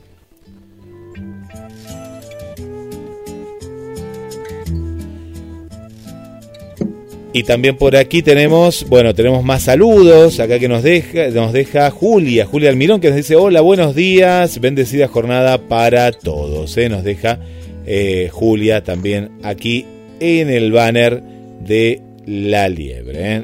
Así que también ahí tenemos a nuestra amiga Julia, que, que está en sintonía.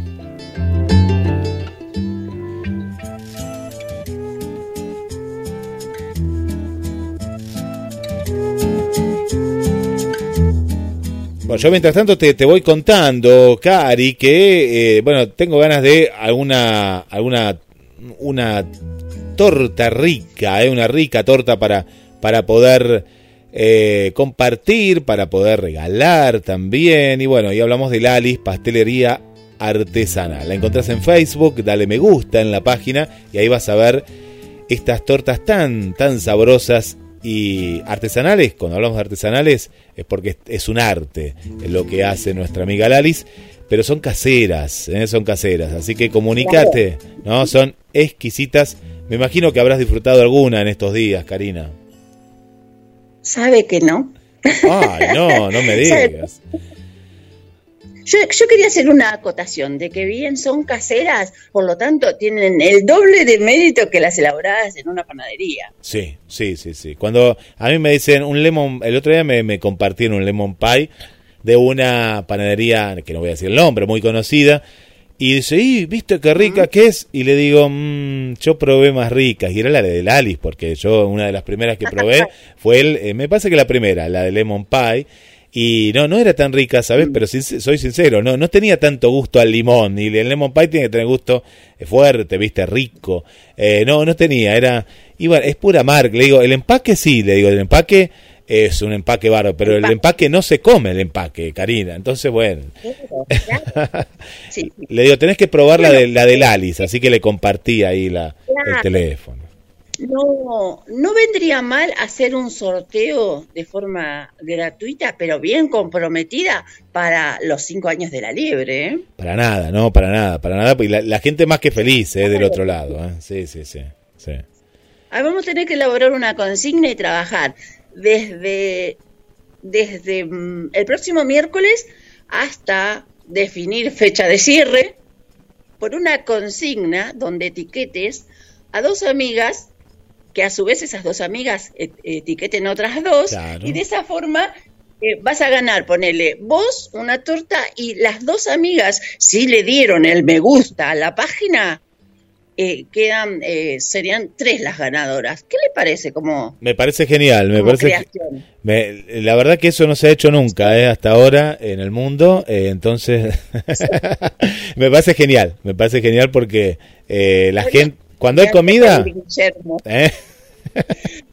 Esto sería, esto sería realizable solo si las tres personas comprometidas con el concurso le dieron las tres me gusta a la liebre. Me parece que y lo hacemos porque eh, porque yo sé que la Libre tiene muchas redes sociales, ¿no? Tiene YouTube, tiene Instagram y tiene no sé si tiene Instagram todavía, me parece que sí, sí, está en Instagram y eh, tiene el Facebook. Así que lo hacemos, dale, lo hacemos por alguna de estas redes y Vamos a ir definiendo las redes en la semana. genial, genial. Mira, acá está Patricia Susana, Patricia Susana y dice muy bueno el programa. Nos dejó ahí un mensajito hace un minuto nada más.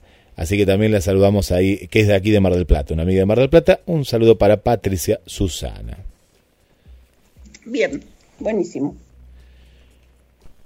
Entonces, mientras esperamos a María Elena Gutiérrez y María Inés Benítez, lo invito a que reproduzcamos nuevamente el video de María Alejandra Elías, donde visibiliza el 3 de diciembre.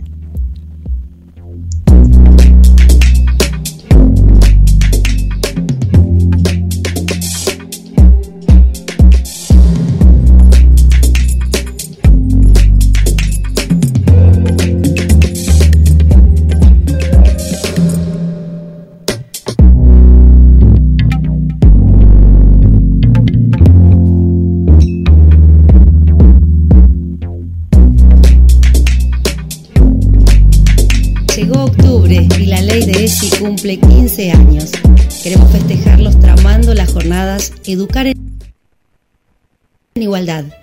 Desde el año 2015 está vigente en nuestro país la Ley 27.234, Educar en Igualdad para la Prevención y Erradicación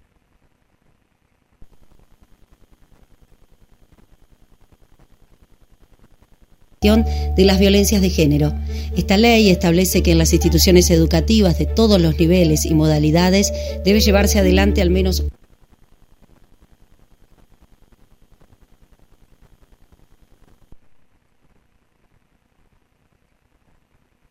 una jornada anual con el objetivo de reflexionar y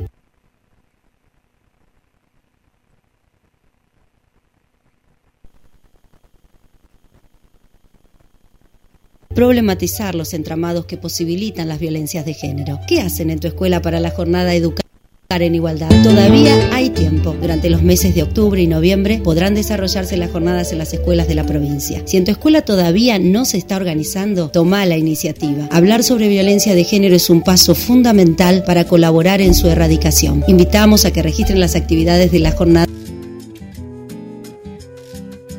mediante fotos y videos y compartan en Facebook etiquetando a arroba ESI Chubut. A 15 años de la ley de ESI, sigamos buscando las formas de educar en igualdad.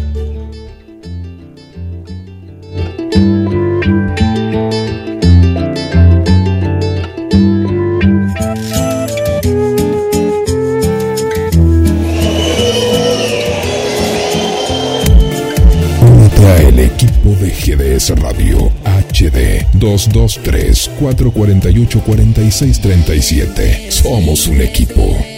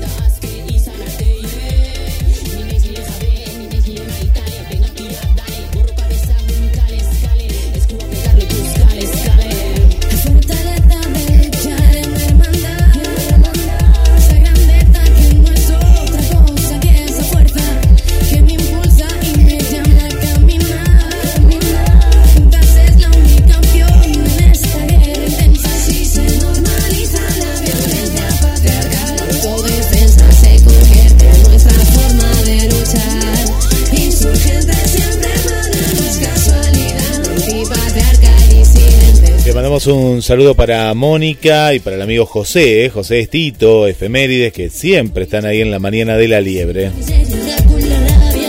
También para Alejandro, un nuevo oyente, Alejandro Bouchar, que nos escucha desde el taxi. ¿eh? Así que un saludo ¿eh? para el amigo Alejandro. Gracias por sumarse a la liebre. Y para Gilen también, eh, que nos escucha desde el trabajo aquí en Mar del Plata, ahí en pleno, pleno, pleno centro.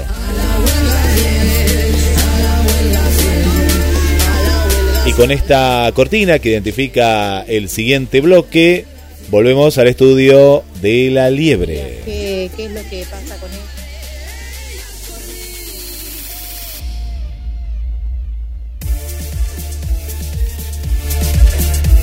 Esta es la música que identifica el siguiente bloque en la liebre. Y vuelvo contigo, Karina. engullir un pedacito de este delicioso pastel de la Liz Pastelería, vamos a recibir a dos mujeres que también tienen la dulzura y la característica que tiene el Alice, pero ellas se dedican al género, diversidad y territorio y son María Elena Gutiérrez, la secretaria de género de la CTA Autónoma, y María Inés Benítez, fomentista de la zona sur. Buenos días y bienvenidas chicas a este programa de La Liebre. Hola, muy buenos días. Qué gusto Bueno, recibirlas. Bueno, hoy nos vamos a poner en, en condiciones y vamos a resarcirnos del tiempo que les quité la semana pasada. Ah, bueno, bueno. bueno. Gracias. No, no importa. Es- No es- importa. entendemos, entendemos cómo son los tiempos también en la radio, así que Muchísimas gracias.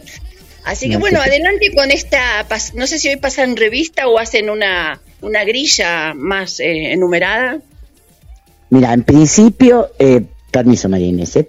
en Sí. principio yo de lo, que- va, lo- nuestro interés, eh, lo, lo consensuamos recién, era poder visibilizar lo ocurrido el 5 de octubre, eh, municipalidad, la Secretaría de Salud de la Municipalidad de General Purredón salió con un eh, dictamen, porque no sé cómo llamarlo, porque no es una ordenanza, porque no pasó por los legislativos, es decir, un dictamen, eh, creo, creo que se llama así, interno a los profesionales. Eh, en este, en, este eh, dictamen que los profesionales eh, de la lo que hace es que los profesionales de la salud de los CAPS estamos hablando ¿eh? De los de los centros primarios de salud municipales no podrán realizar en sus horas moduladas o extraordinarias de consultorio o guardias actividades relacionadas con la interrupción voluntaria del embarazo y con la interrupción legal del embarazo. Para poner en contexto, nosotros teníamos 33 centros de salud, ¿no? De los cuales 23 realizaban esta práctica. Al enviar este dictamen, es imposible que se cumpla esto, porque los profesionales que están en las guardias tampoco están autorizados a hacerlo. Los profesionales que se consideren capacitados, dice, y deseen participar del programa, podrán conectarse con los responsables y acordar sus servicios, escuchen esto porque es de loco, fuera del horario del trabajo de clínica médica. Muchas de las médicas que hacían la interrupción voluntaria del embarazo, ustedes eh, no sé si saben, pero esto es un procedimiento, en principio, eh, el ILE es un procedimiento en principio medicamentoso, es decir, eh, es lo primero que se hace, ¿no? Es decir, se toman pastillas, no van a proceder, no pueden proceder a hacer este procedimiento.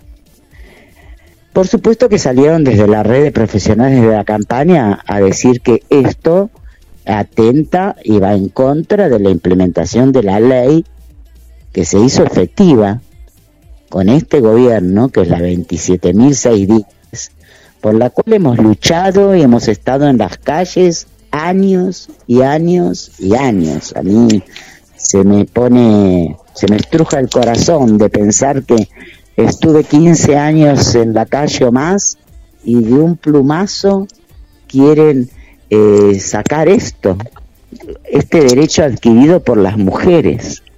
Es decir, sacar, lo que hicimos fue sacar el aborto de la clandestinidad para que no haya más muertes. Y además es una locura que una jefatura municipal prohíba a sus profesionales prácticas que están legalizadas además, ¿no? Independientemente de su especialidad. Tal cual, y por otro lado, María Elena, justamente en relación a esto, que es un tema que por supuesto preocupa y, de alguna manera, como hacer referencia a vos, una lucha de tantos años, un derecho eh, adquirido hoy, luego de tanto luchar por estas muertes en la clandestinidad, que ponen también a los profesionales de la salud en un cuestionamiento y en represalias que puedan llevarse adelante también. Lo, lo hemos visto en algunas oportunidades, eh, particularmente nosotros el CAP de Serena es uno de los centros que entra eh, y trabajamos y articulamos constantemente estas situaciones. De hecho, eh, las profesionales dan charlas y, y, la verdad que que es un logro también que era necesario eh, en la comunidad, en la lejanía, en el acercamiento a las mujeres que padecen esta, esta decisión y esta situación y todo el trabajo y el proceso que llevan adelante las profesionales, ¿no? Porque no es solamente que viene una mujer eh, gestante que quiere interrumpir eh, un embarazo involuntario, sino que hay todo un recurso de charlas de preparación, de contención, de acompañamiento, que hoy en esta decisión, la verdad que arbitraria, eh, incluso la verdad que hasta inentendible, eh, la, porque es ilógico lo que se está generando, ¿no? Y que está dando una repercusión importante. Eh, que hay esto hoy genera un retroceso enorme en el partido de General Pueyrredón enorme, enorme, enorme a una lucha de tantos años como vos, vos decís y hacer referencia y se me vienen tantas compañeras que hoy ya no están en las calles, eh, que, claramente han sido y son compañeras y van a ser compañeras eternamente en esta lucha. Pero la verdad que es... Eh, eh, es importantísimo generar el, el, foco de, de instalar eh, lo que ha hecho el, el, Partido de General Pueyrredón, la Secretaría de Salud, eh, con esta decisión que va, como vos decís, por sobre la ley eh, que se ha logrado, ¿no? Sí, además es decir, no solamente la Secretaría, ¿no? Seamos honestos, honestas en esto. Es decir, hay un intendente por detrás que respalda esto. Esto es una realidad. Es decir, así que nosotros tenemos que responsabilizar también al intendente de General Corredor. Si no se enteró, que se entere de lo que está pasando. Es decir, hay, eh, yo no sé si Serena está a las 24 horas, no. Sí, está a las 24 horas con guardia exactamente. Es, es, uno de los cinco. A ver, eh, capaz que la gente no entiende, ¿no? Porque esto de clínica médica, ¿a qué se refiere? Suponete que vos vas quebrado a Serena. No sé, llegaste con un brazo quebrado. Bueno, te atienden. No te atiende un traumatólogo. No te va a enyesar un traumatólogo porque en ese momento no va a ver, pero te van a enyesar el brazo. ¿Sí? Es así. Tal cual. ¿Y lo va a realizar quién? Una clínica médica. Esa es la misma historia. Pretenden que clínica médica, los de las, las doctoras de clínica médica, solamente lo hagan las que tienen eh, están dentro del sistema de salud reproductiva. Es una locura, porque hay tres entonces, ¿viste? No se cubriría de ninguna manera eh, los centros, estamos tratando, estábamos tratando de que en vez de 23 sean los 33 y ahora no. Es, es decir, esto es lo que tiene que entender la gente, que no es que estamos, eh, a ver, y que existe además una cuestión penal, ¿no? Porque para aquellos que... Eh, yo no, no recuerdo muy bien, pero eh, habla de que será reprimido de tres meses a un año de habilitación. Exactamente, un funcionario eso público, ¿no? Es decir, a eso me, me, refería justamente que las represalias van a ser tomadas hacia los profesionales de la salud que ya vienen con esto, digamos, trabajando arduamente y donde el respaldo de su, de su, de su función es el centro de salud. O sea, eh, ¿cómo, eh, o sea, de alguna manera también están hablando de una clandestinidad, pero dentro de una ley. Digo, ¿cuál, ¿cuál, es la lógica, no, de, de este daño que se está haciendo a una construcción y una lucha de tanto tiempo. Eh, poner sobre todo a qué profesional va a querer eh, poner en riesgo su, eh, su título, su, su matrícula, ¿qué profesional lo va a querer hacer? Esto tiene un doble sentido, ¿no? realmente es impedir que esto se lleve a cabo, claramente es impedirlo y, y, generar una clandestinidad a los profesionales diciendo, bueno, ustedes en el horario laboral no pueden llevar adelante esto, lo pueden hacer fuera de eso. Claro, pone en riesgo tu matrícula, o sea... Una locura, una locura. Y además, es decir, en realidad, la ley debería, en este caso, el artículo este que se votó junto con la ley, que es el artículo penal, que habla de obstaculizar el procedimiento, debería, es decir, la secretaria de salud, quienes son las que han firmado, yo no recuerdo los, sus nombres, pero bueno, ya te los voy a decir en un momento, seguramente, sí, seguramente en un momento te los voy a poder decir, eh, ellas eh, tendrán que, es decir, deberían ser penalizadas. Esto es una realidad. Porque están oh, Dios, impidiendo, impidiendo, impidiendo, es decir, el normal procedimiento. Y están llevando a, y están llevando a esa mujer que quiere interrumpir un este em, embarazo involuntario a que realice una práctica ilegal igual porque ella no va a poder contar con ese profesional en el horario, el lugar donde sí sabía que existía esa posibilidad. O sea, hoy el propio Estado municipal va a obligar a una mujer que practique un aborto clandestino y que vaya en una situación de gravedad a un centro de salud y que de esa manera sea trasladada en una ambulancia a un hospital. A ver, lo que estamos haciendo es poniendo a las mujeres nuevamente en peligro de vida y obligándolas nuevamente a realizar un aborto clandestino. Esto es eh, de esta manera. La verdad que es crudísimo, es real, pero es terrible lo que está haciendo el municipio de General Puyredón. Sí, estamos enojadas.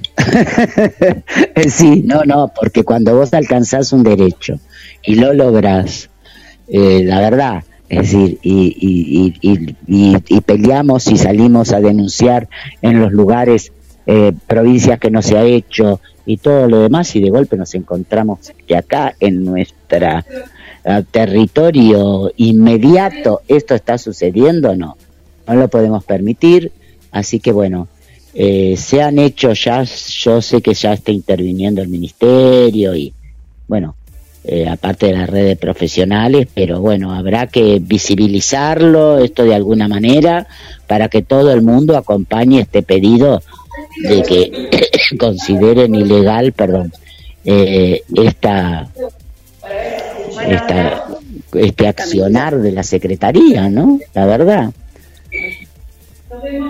Sí, totalmente. Creo que creo que, que de hecho se, se, se, ha manifestado en las redes, eh, en, eh, de, incluso de redes de, la, de, Buenos Aires, de la provincia, justamente con esto que hablábamos recién, este retroceso eh, eh, del municipio, donde constantemente pone eh, en, eje de cuestionamiento la decisión de las mujeres en nuestras cuerpos, ¿no? Vuelven a decidir por sobre una ley, sobre nosotras. La verdad este, que es algo que no podemos permitir ni lo vamos a permitir eh, y lo, seguiremos poniendo en el tapete y en, cuestionamiento y si es necesario justamente esto, ¿no? Desde la campaña eh, luchar para que para que esto eh, se tomen las medidas que correspondan, porque no puede de alguna manera el municipio venir y tomar una decisión por sobre una ley. A ver, esto es nuevo, esto es de Mar del Plata nada más parece que sucede, ¿no? Sí, no, no. Es decir, bueno, desde región sanitaria octava salió y se expresó públicamente, ¿no?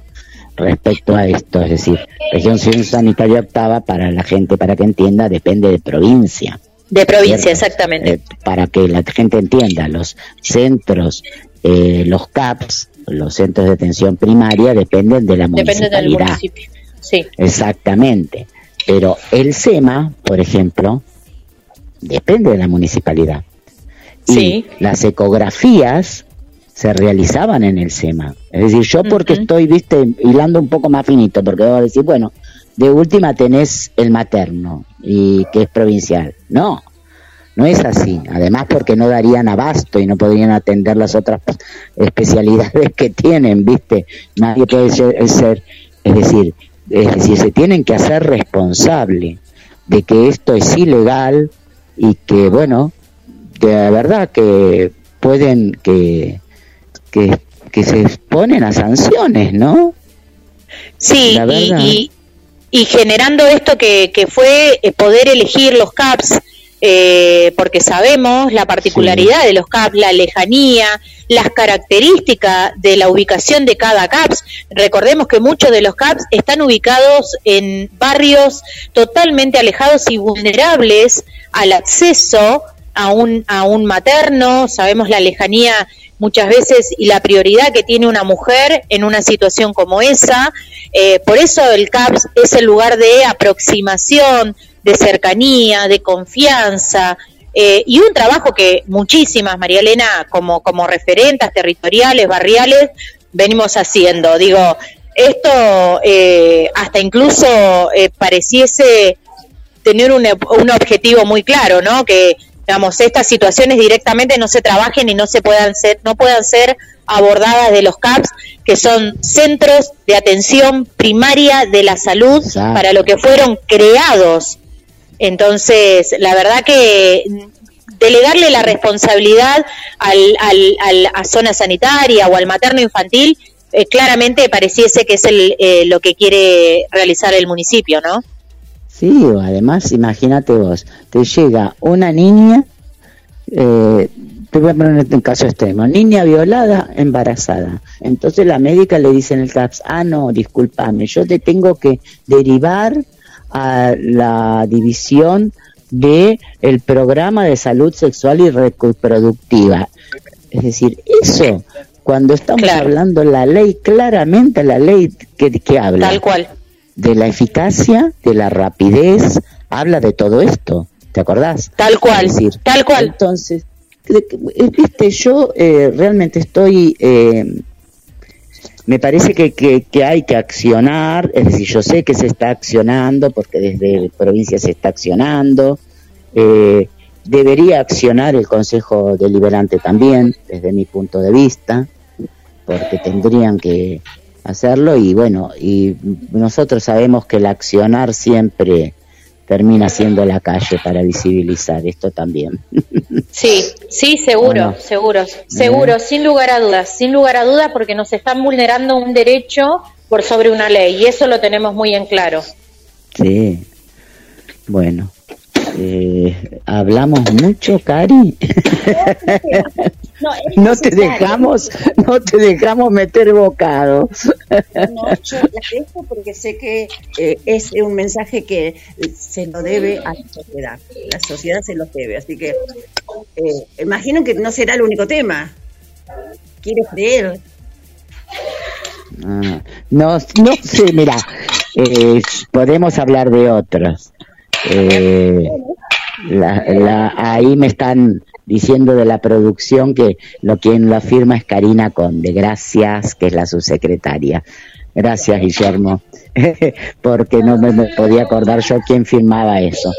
Pero bueno, no, tenemos, eh, si querés, otros temas, eh, lo de, no sé, pero digamos, este fue el que desde mi punto de vista hoy había que hablar, ¿viste? No sé, María Inés, si vos querés eh, incluir algún otro tema, yo... Y no, yo creo que, bueno, nada, como habíamos consensuado al principio, María Elena, un tema que, que bueno, que no, que digamos tiene un arduo debate, es para muchísimos seguramente, eh, quizás las problemáticas cotidianas no tengan que ver con, con este tema eh, fundamentalmente, porque bueno, es uno de los que ha sido eh, toda esta semana muy, muy caldente, digamos, eh, en lo que tiene que ver a salud y, y, sobre todo a nuestros derechos, ¿no?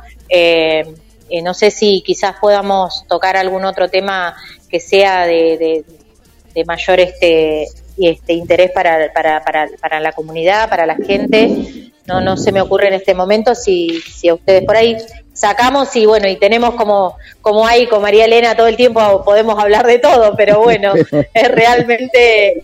No, no, no, está bien. Lo dejamos ahí entonces para no ponerlas en un aprieto, pero bueno, eh, nos estaríamos encontrando la próxima semana, si les parece. Seguramente, y seguramente esperemos tener novedades favorables o bueno, ya veremos. Nos verán en la calle. no, si no, sí, seguramente. Nos verán en la calle. Nos verán en la calle. Bueno, bueno, un abrazo. Karina, gracias, Cari. un abrazo. Será hasta el próximo miércoles. Un abrazo enorme. y María Inés Benítez pasaron por la liebre. Señor operador, vamos a una última y llamamos a nuestro asesor letrado, Carlos Matos.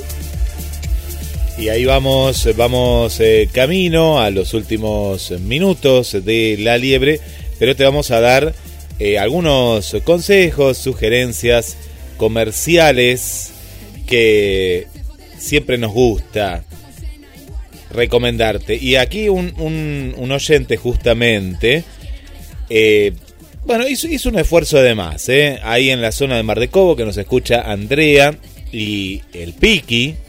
Y justamente le vamos a recomendar para que vuelva a, bueno, a enderezar esa cintura. Necesita unos, unos buenos masajes, una técnica de spa y para esto le recomendamos el espacio de relax, masajes descontracturantes, pues está todo contracturado este muchacho. Y ya que está, Andrea también va drenaje linfático, hacerse Andrea, posoperatorio, reflexología podal, piedras calientes o frías, el spa de pies también para ambos, y bueno, para todos, ¿eh? ahí para quedar como nuevo. Este es el teléfono y te lo recomendamos desde La Liebre 5 años, 223 580 1492. ¿Anotaste? 223 580 1492 y decir que vas de parte de la liebre y te van a hacer una atención, ¿eh? te van a hacer una atención, algún, algún regalito más, te van a pintar las uñas, bueno, no, no, te van a dar eh, la buena atención que le dan a todos, ¿eh? pero vos decís que vas de parte de la liebre, 223580 1492 Anota el teléfono ahí, Andrea. María Rosales también, nuestra amiga pedicura y reflexóloga. 2213 446 55 37 2213 446 55 37. Agradecemos a nuestra amiga Ana Eva que nos escucha desde Córdoba Capital por compartir la publicación de la liebre y por los saludos, ¿eh? y por los saludos. Y ahí nos deja su comentario sobre la, temática que estaban tocando recién Beatriz y María Inés. Alarmante, ¿eh? nos pone, alarmante lo que está pasando. Sí, esto está pasando en nuestro partido, ¿no? El que es el que nuclea a Mar del Plata, Batán, el partido general Pueyrredón. Y ahí compartimos también en La Liebre un artículo periodístico que justamente eh, toca los, los temas que muy bien desarrollaron la, nuestras columnistas. Y le mandamos también un eh, saludo, bueno, gracias Patricia también por seguir ahí, a Alicia, eh, a Alicia Cáceres también, aquí de nuestra ciudad, un saludo para, para Alicia y para Amile que nos escucha desde la zona del barrio 2 de abril.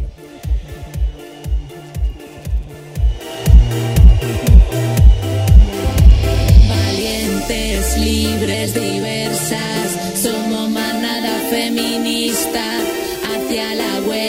Eh, Patricia nos eh, comenta, dice, eh, depende si están en riesgo la mama y el bebé ahí. Pero sí hay que hacerse siempre, siempre, claro, por lo que contábamos, ¿no? En, en este mes de concientización del cáncer de mama. Bueno, muchas gracias, Patricia. Vuelvo contigo, Karina. Vuelva conmigo.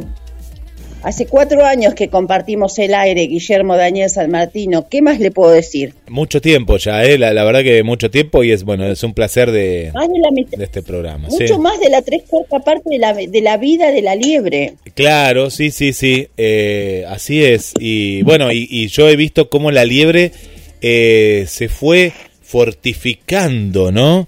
Se fue eh, no digo mutando, al contrario, fue creciendo y bueno, con la calidad periodística que escuchábamos recién. Y bueno, hay que felicitar a María Inés, ¿no? Esta nueva incorporación que, eh, que es un lujo, ¿eh? La verdad que está... Porque te digo, Karina, que esta nota salió en muy pocos medios, ¿eh? Salió en La Liebre, salió en el portal Que Digital y después alguno que otro, pero muy por arriba y después en otros medios como que no... La gente se está enterando ahora, te digo, ¿eh? Porque esto hay que darle más, más difusión porque es muy grave, es muy grave. Bien. Hay alguien que tosió ahí, hay un hombre que está tosiendo. Hace mucho tiene tos este señor. Yo no sé si anda en la, va a la playa, qué hace este hombre, pero eh, mucha tos tiene. Es mi mamá. Ah, no, es la mamá. No, le mandamos un saludo a la mamá. pensé que era Carlos, porque Carlos... Eh, no, no, no, no, no. Yo, recién, recién ahora recién ahora me puedo conectar porque en realidad tenía la, la conexión de la llamada pero no escuchaba ninguno, era una cosa extrañísima. Le digo, ¿cómo? Ah. ¿Están saliendo al aire? ¿No están saliendo? No, no hablaba nadie. Pero me decía el celular que estaba Guillermo San Martino conectado, este Karina Rodríguez conectada. Digo, qué bárbaro, che, ¿cómo es el asunto acá? Buenos días y bienvenido, Carlos Matos, a este programa de La Liebre. ¿Cómo le va? ¿Qué dice? Ya estamos prácticamente a la hora de salida. Bueno, a ver, tenemos un tema único pero muy breve, ¿eh? Sí, muy, muy breve. Sí, un tema único es como una redundancia. Si es un tema, es único, ¿no? Si no, sería claro. Tenemos un tema dos. Hoy se reúne el Consejo Municipal de Discapacidad, tercer miércoles. Normalmente son los primeros miércoles de cada mes, salvo algún corrimiento, alguna reunión extraordinaria. Eh, ya estamos, no sé si saliendo de la pandemia, pero algunas cosas se están flexibilizando por la proximidad del verano y porque de alguna manera hay que tratar de normalizar la vida de alguna forma. Muchos dicen que eh, el COVID-19 vino para quedarse y que la vida de ahora en más se va a regular más o menos así, con flexibilizaciones parciales o totales y, y después algún tipo de resguardo. Pero más allá de todo, es hay, existen, eh, existe una amplitud mayor para las reuniones y para la presencialidad. El Consejo Municipal de Discapacidad, por ordenanza municipal, justamente, debe sesionar en el recinto del Consejo Deliberante. Cuando empezó la pandemia, el año pasado, cuando se declaró el inicio de la pandemia, el 20 de marzo, eh, no, no nos hemos podido reunir de manera presencial y de manera virtual pasaron varios meses, porque la verdad que estuvimos todos tratando de aprender las diferentes formas de utilizar las plataformas. Zoom era un poco inaccesible al principio para los lectores de pantalla. Eh, Meet se caía. Bueno, entre ensayo y error, el consejo sobrevivió y tratamos de mantener nuestras reuniones de manera virtual. Ahora bien, se pidió al Honorable Consejo Deliberante el uso del recinto para esta sesión, uso que fue denegado. Esperemos que se revierta esta situación. En realidad es raro que además, siendo el Consejo Municipal de Discapacidad integrado por, obviamente, delegados, titulares y suplentes de distintas organizaciones no gubernamentales, también con un delegado de la Dirección Municipal de Discapacidad, eh, sea un órgano que tiene que pedir autorización a sí mismo, es una cosa extraña, está bien. Este, no es, eh, no somos empleados municipales los delegados, ciertamente.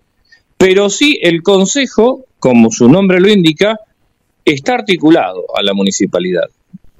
Entonces, esperemos que esta situación se revierta, esperemos que en la próxima sesión correspondiente al mes de noviembre podamos hacerlo en el recinto. La última, Karina, no sé si vos recordás, fue cuando estuvo nuestra querida compañera Gabriela Troyano, eh, que estuvo acá en Mar del Plata, eh, para hablar acerca de este de, la Asociación Azul eh, y de toda la actividad de vida, de la, de vida independiente. Bueno, eh, iba a venir el día 18 de marzo, ya había dificultades para viajar, se estaban cerrando algunas actividades, finalmente, bueno, esa actividad no pudo concretarse. De manera que de ahí en más eh, nosotros no pudimos sesionar físicamente. ¿Por qué todo este comentario? Porque no es simplemente eh, el hecho de eh, querer ir a un lugar específico, simplemente porque el lugar natural del Consejo Municipal de Discapacidad es ese. De hecho, el primer consejo, el que funcionó desde el año 87, lo hizo desde ahí y la recomendación de la Carta para la década de los años 80 y los documentos complementarios de esa década, que era la que aconsejaba la creación de estos consejos, y recordemos que Mar del Plata fue la primera ciudad del país que lo tuvo, era justamente la cercanía territorial y el mismo uso de los mismos espacios donde están los lugares de toma de decisión, en este caso el cuerpo legislativo. Simplemente es una luz amarilla, Karina, es una luz amarilla. Hoy es una luz amarilla. No vaya a ser que, no vaya a ser que con esta eh, excusa de la pandemia, o fue una realidad la pandemia, no una excusa, aclaremos, pero digamos que la realidad de la pandemia se transforme en una excusa para que el Consejo Municipal de Discapacidad este, no continúe sus sesiones donde es el ámbito natural. Vamos a esperar, Vamos a esperar a ver qué es lo que ocurre, pero eh, esperemos que en la sesión de hoy esto se resuelva. Eh, hace tiempo que nos acompañan algunos legisladores. Eh, este año, bueno, la concejal Liliana Gonzalorina ha ido a varias reuniones, estuvo también el concejal este, Segundo País, de dos bloques diferentes, vamos a pedirles a, ambos concejales que, eh, que gestionen la regularización de, esta, de esta situación, de manera que podamos finalizar el año eh, donde, donde corresponde. Perfecto, sí, sí, nunca, nunca más eh, de acuerdo. Así que bueno, me parecía que este era, era importante tocar este solo tema, Karina. Eh, tal vez no se, no se alcance a medir la importancia de, del punto que estamos abordando, pero la manera de visualizar la temática de la discapacidad es justamente en ese ámbito donde, donde eso nos permite estar en contacto con eh, los concejales, con los distintos bloques, con las distintas comisiones y a su vez, obviamente, reiteramos la invitación a los demás concejales. Hay 24 concejales, ¿eh? 24, de los cuales están yendo solamente dos. Perfecto. Nos gustaría ver algunos concejales más. Perfecto. Entonces, una vez transmitido el mensaje, queda a criterio de cada uno tomarlo y hacer precisamente una bajada a la toma de conciencia. Sí, sí, yo la verdad que, bueno, eh, hoy prefiero pensar que son desajustes propios eh, para, para que... Eh, desajustes propios que hay que corregir. Pero no lo podemos dejar de indicar, Karina. Eh, no podemos dejar de, indicarlo porque obviamente eh, sabemos que en más de una oportunidad eh, hay, discusiones fuertes, como por ejemplo con el tema del transporte y demás.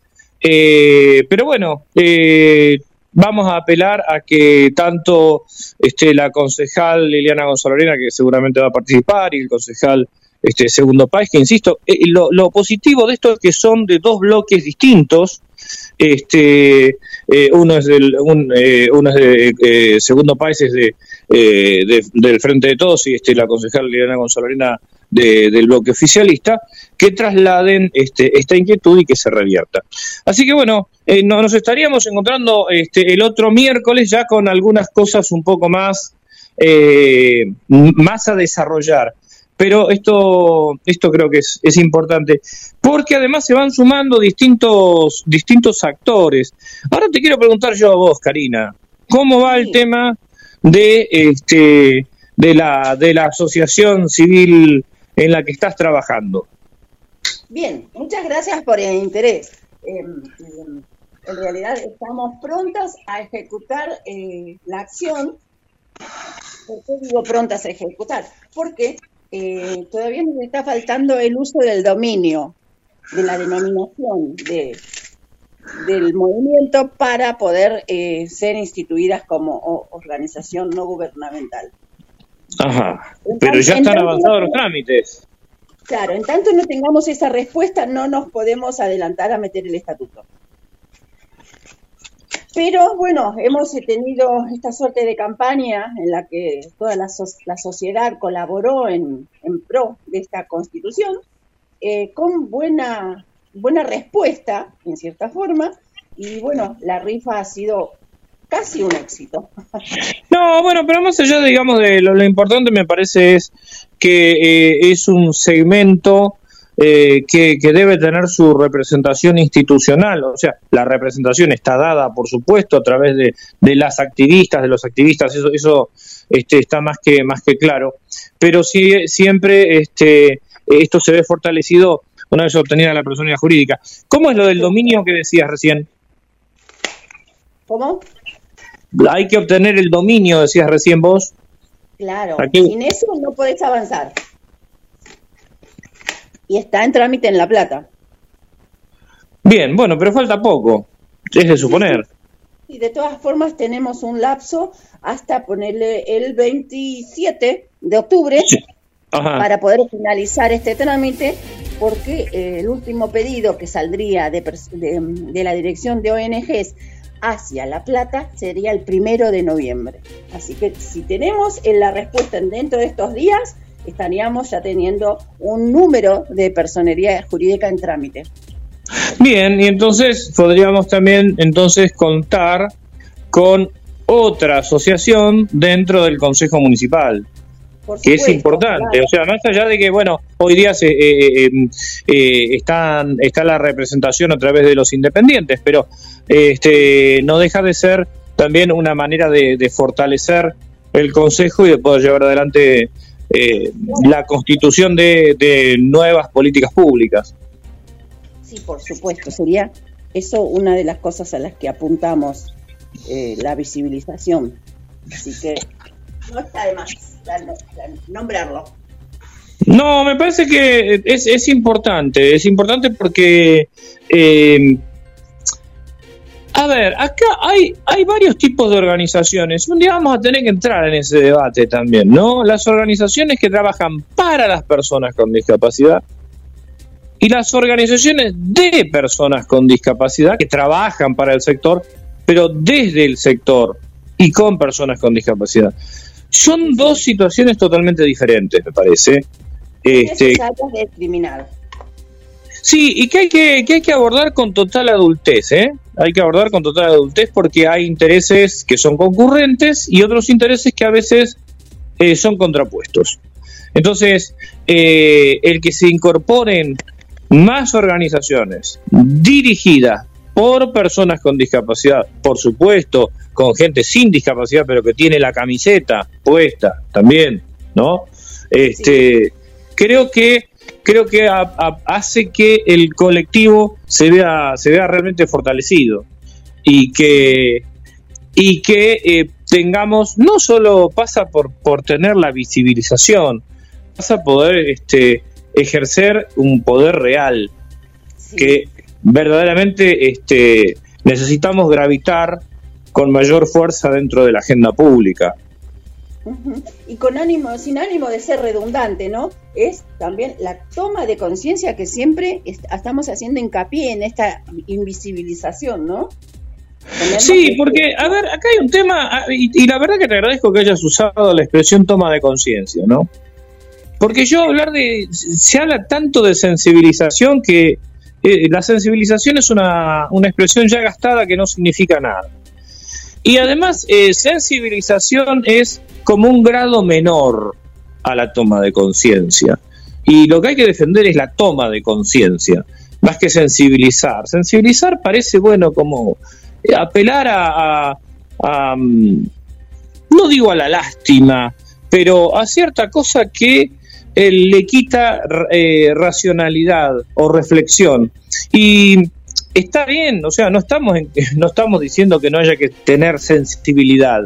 Sí, hay que tenerla, por supuesto, pero también hay que sumar una, una profunda reflexión en cada uno de los, en cada uno de los hechos. ¿Te acuerdas cuando se hablaba de eh, vamos a dar un seminario de sensibilización? Sí. ¿Por qué de sensibilización? ¿Por qué de sensibilización? ¿Por qué esa romantización de las cosas? ¿No? Esa, esa edulcoración de las cosas. Me parece que si uno lo que si uno quiere abortar un verdadero movimiento que puede ser revolucionario, lo mejor es edulcorarlo. Entonces lo hacemos suavecito, ¿viste? Claro. Este, claro, claro, claro. Me parece que es, ese es un, ese es todo un tema. Entonces, este, no, vamos, hay que ir a la, a la toma de conciencia profunda. Bueno, mi perra está en descon... Te está interrumpiendo. Está, descontenta, pero bueno, ¿qué va a hacer? Bueno, a ver, Karina, ¿qué, ¿qué vas a descorchar hoy vos? Hoy voy a hacer unos bifecitos de hígado a la criolla. ¿Usted qué vino me aconsejaría de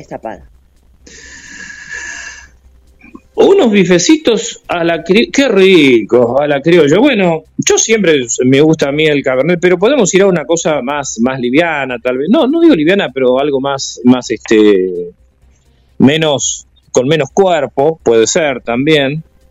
Este no sé, usted usted que le podemos preguntar a, a Guillermo, a ver con qué acompañaría el los bifes de hígado a la criolla. Mirá que primero qué rico, porque lo de, si lo hace la si lo hace la mamá, qué, qué rico, qué rico. Eh, y Ah, no, no sé, porque me imagino que, que, es una receta de antes, le ponen cebolla, le ponen, viste, lo hacen ahí a la, al sartén. Bien cargadito debe ser eso, ¿no? Me, me, imaginé una... Bien del norte me lo imaginé la... No, no sé, me imaginé eso. No, no, capaz que lo, lo haces vos, Karina, no, no sé quién, quién lo hará ahí, pero eh, bueno, pero además habría que ver con qué vino, porque con qué vino vas a preparar el, Claro, el bife, porque también uno trata de hacer el maridaje con el tipo de vino que le pones. Y le tiras un poco de le tirás un, poco de vino al hígado capaz también, ¿no? Así toma un poquito.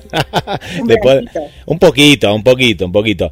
Eh, ¿Qué vino? Pues yo, yo soy yo soy de la yo soy yo también soy mucho de, de- del cabernet y sabes que el otro día me quedé con un vino eh, que se llamaba Lola. Lola, pero sabes que tenía tanta etiqueta porque tenía como una inscripción, tipo un poema, decía Lola, que no me fijé qué vino era, pero mm, se los recomiendo este vino, pero no, no me fijé qué, qué característica. Tenía mucho sabor a madera el vino. Eh, No sé Ah, mirá. y me quedé con, con el nombre, porque era de- esa- de- esto sí. de sabor a madera, yo me estaba acordando, los otros días estaba escuchando a un este a un sommelier Sí. y hablaba de sabor a pizarra. ¿Qué es el sabor a pizarra? A veces me parece no sé. que se Pizarra. pasan un poco de rosca con ciertas No analogías.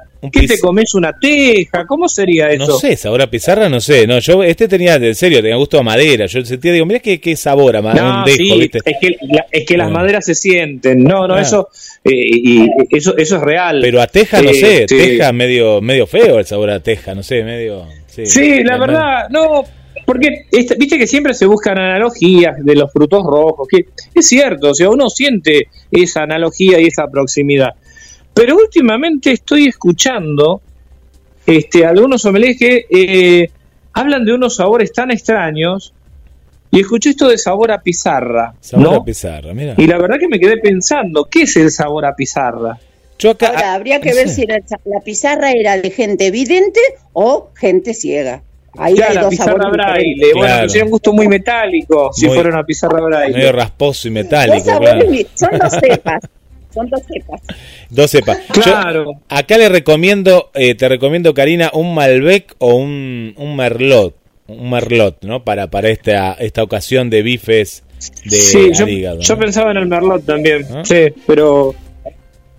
Sí, sí. Que lo que- y lo que pasa es que no nos quiere decir cómo lo prepara, ¿no? Hasta ahora desconocemos una parte.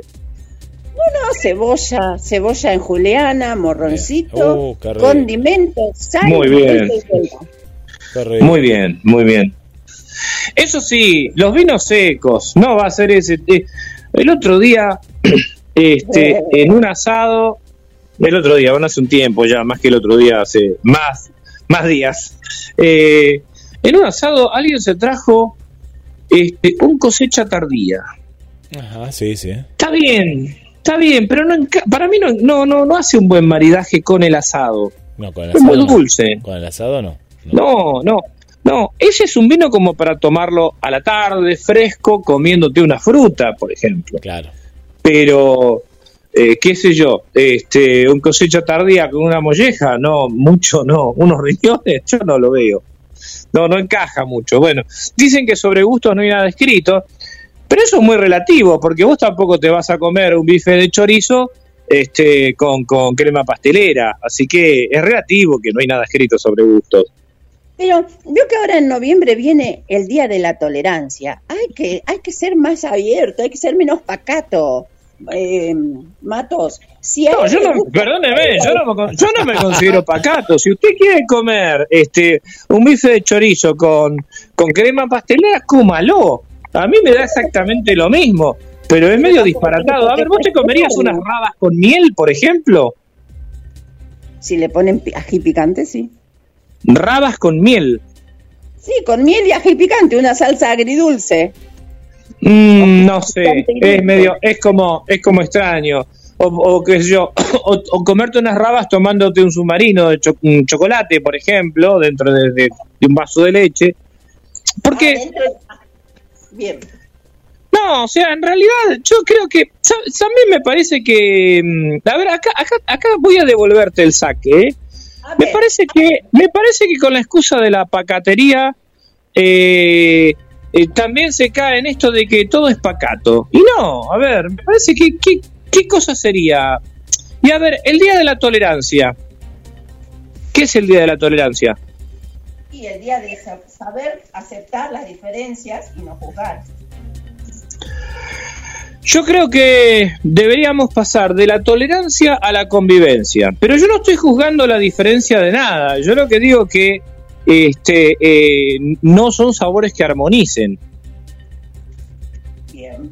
O sea, para usted emitir un juicio está mal Mm, y a veces sí. y en qué y, a- y, cua- y, y cuándo no. Eh, cuan- cuando, cuando dijo mi mamá, cuando lo dije yo.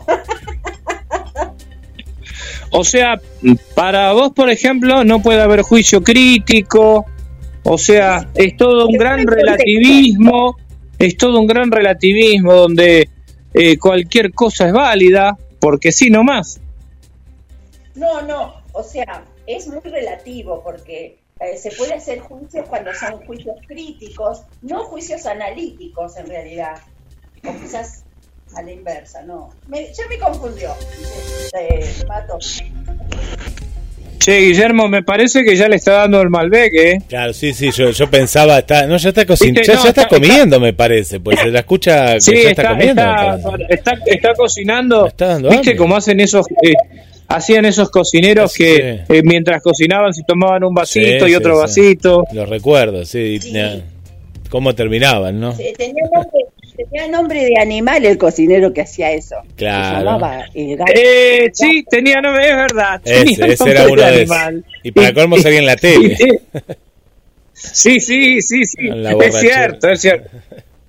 Eh, bueno, hay un tema, a ver, con el tema de la de juzgar, yo creo que lo que no hay que hacer es prejuzgar. Claro. Yo creo que lo que no hay que hacer es prejuzgar.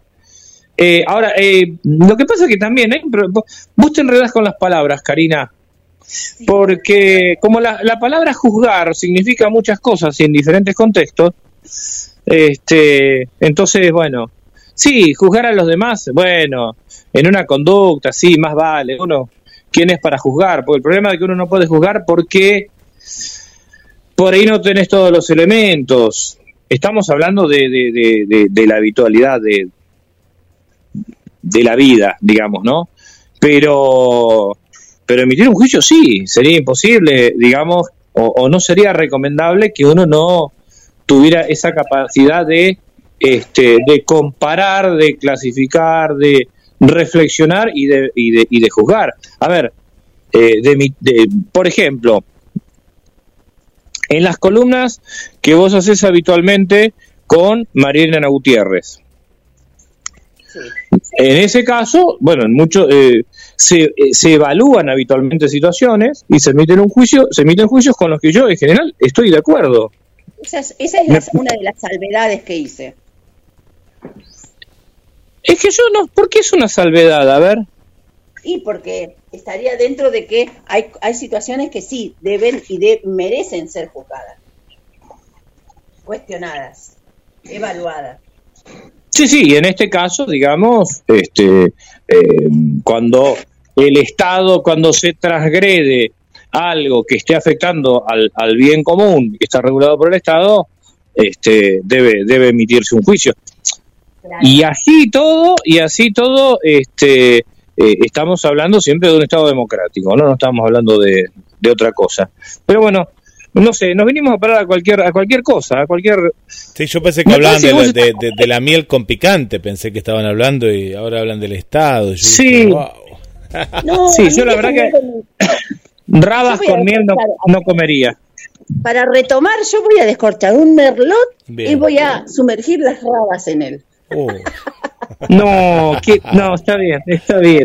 Vamos a tratar de no, ju- no juzgarla. Las rabas. No la prejuzgues, no la prejuzgues. un amigo, no, nuestro amigo Rodrigo Romera nos regaló acá un camembert. Rodrigo. Vamos a dar cuenta de Helio. Mira vos. Este, en- sí, yo ahora voy a aprovechar que la que la patrona, que mi compañera, mi esposa está en la escuela, ¿no? Ah, sí. Entonces, y claro, eso me da la posibilidad de, de hacer un, un tremendo atentado contra la heladera. Eh, Claro. me- Estoy acá cerca, no tengo controles de ningún tipo. Sí, sí, aprovecha. Claro. Y después, bueno, pues yo ya aprendí, por ejemplo, de, de Dana y de Indio, que son nuestros perros, que se hacen los distraídos. Entonces después, sí, y no sé, viste, uno te pregunta, che, ¿dónde está tal cosa? Y qué sé yo. Pero vos podés decir, vos Carlos podés decir, yo no lo vi, yo no lo vi. Natalia, lo vi, no, claro. No, vi nada, yo no sé. Bueno, una de las ¿eh? Vos sabés que uno, uno los, los eh, lo que era para mí terrible cuando, este, a lo mejor queriendo, no sé, tomar una soda, me encontraba con una, una lata, una lata no, un tarro de dulce de leche tipo colonial. Y me Ah, llamaba, bueno. ¿viste? Me hacía señas el tarro, era una cosa muy difícil. eh, Claro.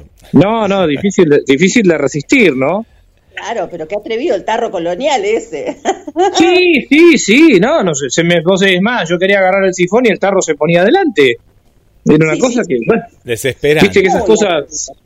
Muy atrevido. Eh, Cari, Carlos, eh, quiero cerrar con un mensaje de Esther, porque hoy estábamos preguntando lo- los malos o buenos hábitos de la pandemia, y por acá nos dice que mi mejor o mal hábito, y creo que se me va a quedar ya, dice, ¿no? Eh, eh, uno es el lavado de manos cada cinco minutos. Creo que si no lo hago, eh, ya a- alcohol a full, y mi control obsesivo por eso, porque hay cada gente inconsciente. Como que le quedó eso de el alcohol en gel eh, y el lavado de, de manos. Bueno, mejor el lavado de manos porque cinco minutos es muy muy pronto, ¿no? Para otra vez al, ge- eh, alcohol en gel que te hacen muy mal para la, la- la- las manos, ¿no? Mejor el, el jabón blanco, ¿no? Un jabón, algo que puedas tener a mano. En tu Sí. casa, claro, no en tu casa. ¿no? Así que ese es el, el- el hábito que antes no tenía y que ahora le quedó a, a nuestra amiga Esther. ¿Y usted, señor eh, Matos, qué hábito le dejó esta pandemia? ¿Bueno o malo? Lo que sea. Bueno, yo creo que no hay que juzgar, así que no sé si puedo decir si un hábito es bueno o malo. Es lo que acabo de aprender. O sea, me hablan de no juzgar y hacer un planteo así maniqueo, ¿es bueno o malo? No, a ver, hablando en serio, hablando en serio, una- eh, un hábito, un hábito. Eh, creo que algo que es un poco complicado, que es eh, tener que revisar mensajes a la noche hasta cualquier hora. Se, ha- se produjo, creo que a todos nos ha pasado, una acumulación de mensajes todos los días con esto de la pandemia, ¿no? Se, se le Ahora- mezcló la oficina con la- el hogar. Sí, eso me parece que no está bueno. Tenemos que ver de qué manera eh, se separa. Eh, yo, más que un hábito, creo que es un desorden horario. Eh, por ejemplo, con las reuniones, nos ha pasado en, la- en las reuniones que por ahí hemos participado, Karina, eh, la, una reunión cuando en un espacio físico uno sabe que la reunión es de una hora y media y ya está. Con esto de la virtualidad, como cada uno está en la casa, a veces se extienden de manera innecesaria. Yo creo que ese es un mal hábito. Es un mal hábito. Eh, el, el no, el, aprovech- el no aprovechamiento adecuado del tiempo. Y es un mal hábito porque le resta tiempo a la intimidad de la familia. Eh, es algo que me parece que tenemos que, que ir revirtiendo. Sí, sí, ese es un mal hábito realmente. Eh, me parece que, que los tiempos en las reuniones, al ser virtuales, se dilatan de manera excesiva. Em, creo que no está bueno. Para mí no está bueno. Y además otra cosa, eh, cuando las reuniones eran presenciales, uno no tenía tres, cuatro, cinco, seis reuniones al hilo, porque ya el hecho de trasladarte de un lugar a otro implica un tiempo, ¿no? Este, y me parece que hay como una especie de, de sobrecarga. A mí me está costando poner en orden esto, ¿eh? Yo tengo que admitirlo, me está, me está costando poner en orden esto. Porque a veces también te toca hacer el papel de antipático. Eh, mira, casualmente el, el lunes estuve en una reunión que ya habíamos quedado en que iba a ser de 13 a 14. Y bueno, eran las 3, las 2 y media y seguíamos. Yo en un momento dije, bueno, me voy, ya está. Eh, no, bueno, pero faltan tratar, y sí, bueno, viste, pero ese, ese es un mal hábito que me parece que tenemos que, que corregir. Y en cuanto a lavarse las manos habitualmente y eso, y usar alcohol en gel, bueno, yo tengo que decir que hay dos cosas que siempre dije que las personas ciegas tenemos que tener en cuenta. Tenemos que ir siempre con, con un frasco de alcohol en gel, porque eh, cuando uno va a un lugar está permanentemente tocando. Eh, en realidad yo el alcohol en gel lo usaba de antes de la pandemia. Este, eso, eso por una parte. Y otra cosa que no tiene que ver con la pandemia, pero que tiene que ver con la, la forma anárquica en la que están diseñadas las ciudades, más la conducta anómica de, que tenemos en general, es que tenemos que tener la antitetánica al día. ¿Por qué motivo? Porque siempre, Karina, a ver, a vos te habrá pasado. una o dos veces al año algún corte en la calle te haces. Con alguna chapa salida del lugar, con alguna cosa así, este, no debería ocurrir, pero, pero tenemos que tener ese cuidado, ¿no? Sí, sí. Bien ahí, bien ahí para el cierre con este punto de reflexión. La antitetánica al día. Muy bien. Sí, sí, sí, sí. Sí, a ver, porque... Cada 10, ¿no, Carlos? Porque-. ¿O sigue siendo cada 10 o cambió eso? ¿no? Porque capaz que yo me quedé en lo de antes. No, sí, es cada 10 o cada... No, cada 5. Yo Cada creo que la última es- es cada... Por lo menos yo me la di el año pasado, sí. Cada 5. Sí, no, cada 5. Pero este, es algo que, que- que tenemos que tenerlo en cuenta. Porque lamentablemente, en serio, eh, una o dos veces al año algún corte te haces. Alguna obra en construcción. Bueno, ahora no, el año pasado yo reconozco que no, porque claro, hubo nueve meses en los que prácticamente no me moví de casa, salvo este, ante una eh, algún control médico que me iba en, en- en- taxi, digamos, ¿no?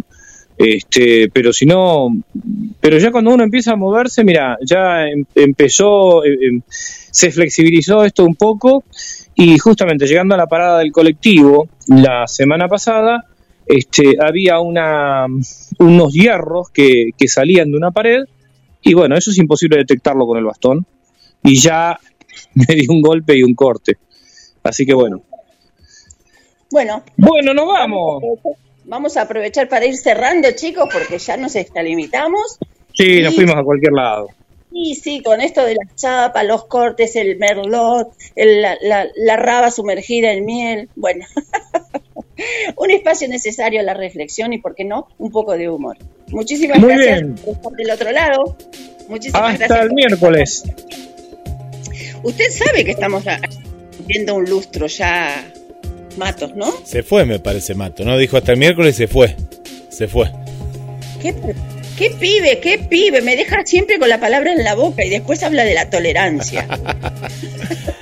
Chao, Cari. Bueno, Gracias. Guillermo San Martino, entonces le doy las gracias por haberme asistido en este programa nuevamente y quedamos a la espera de que suceda un nuevo miércoles para Así es. decir así comienza la liebre. Chau.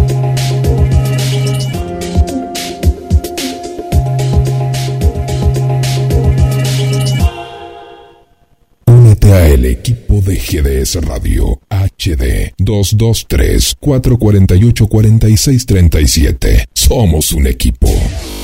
Descubres que tu día tiene todo eso que necesitas. Entonces, quédate en esta estación. GDS Radio Mar del Plata, la radio que nos une.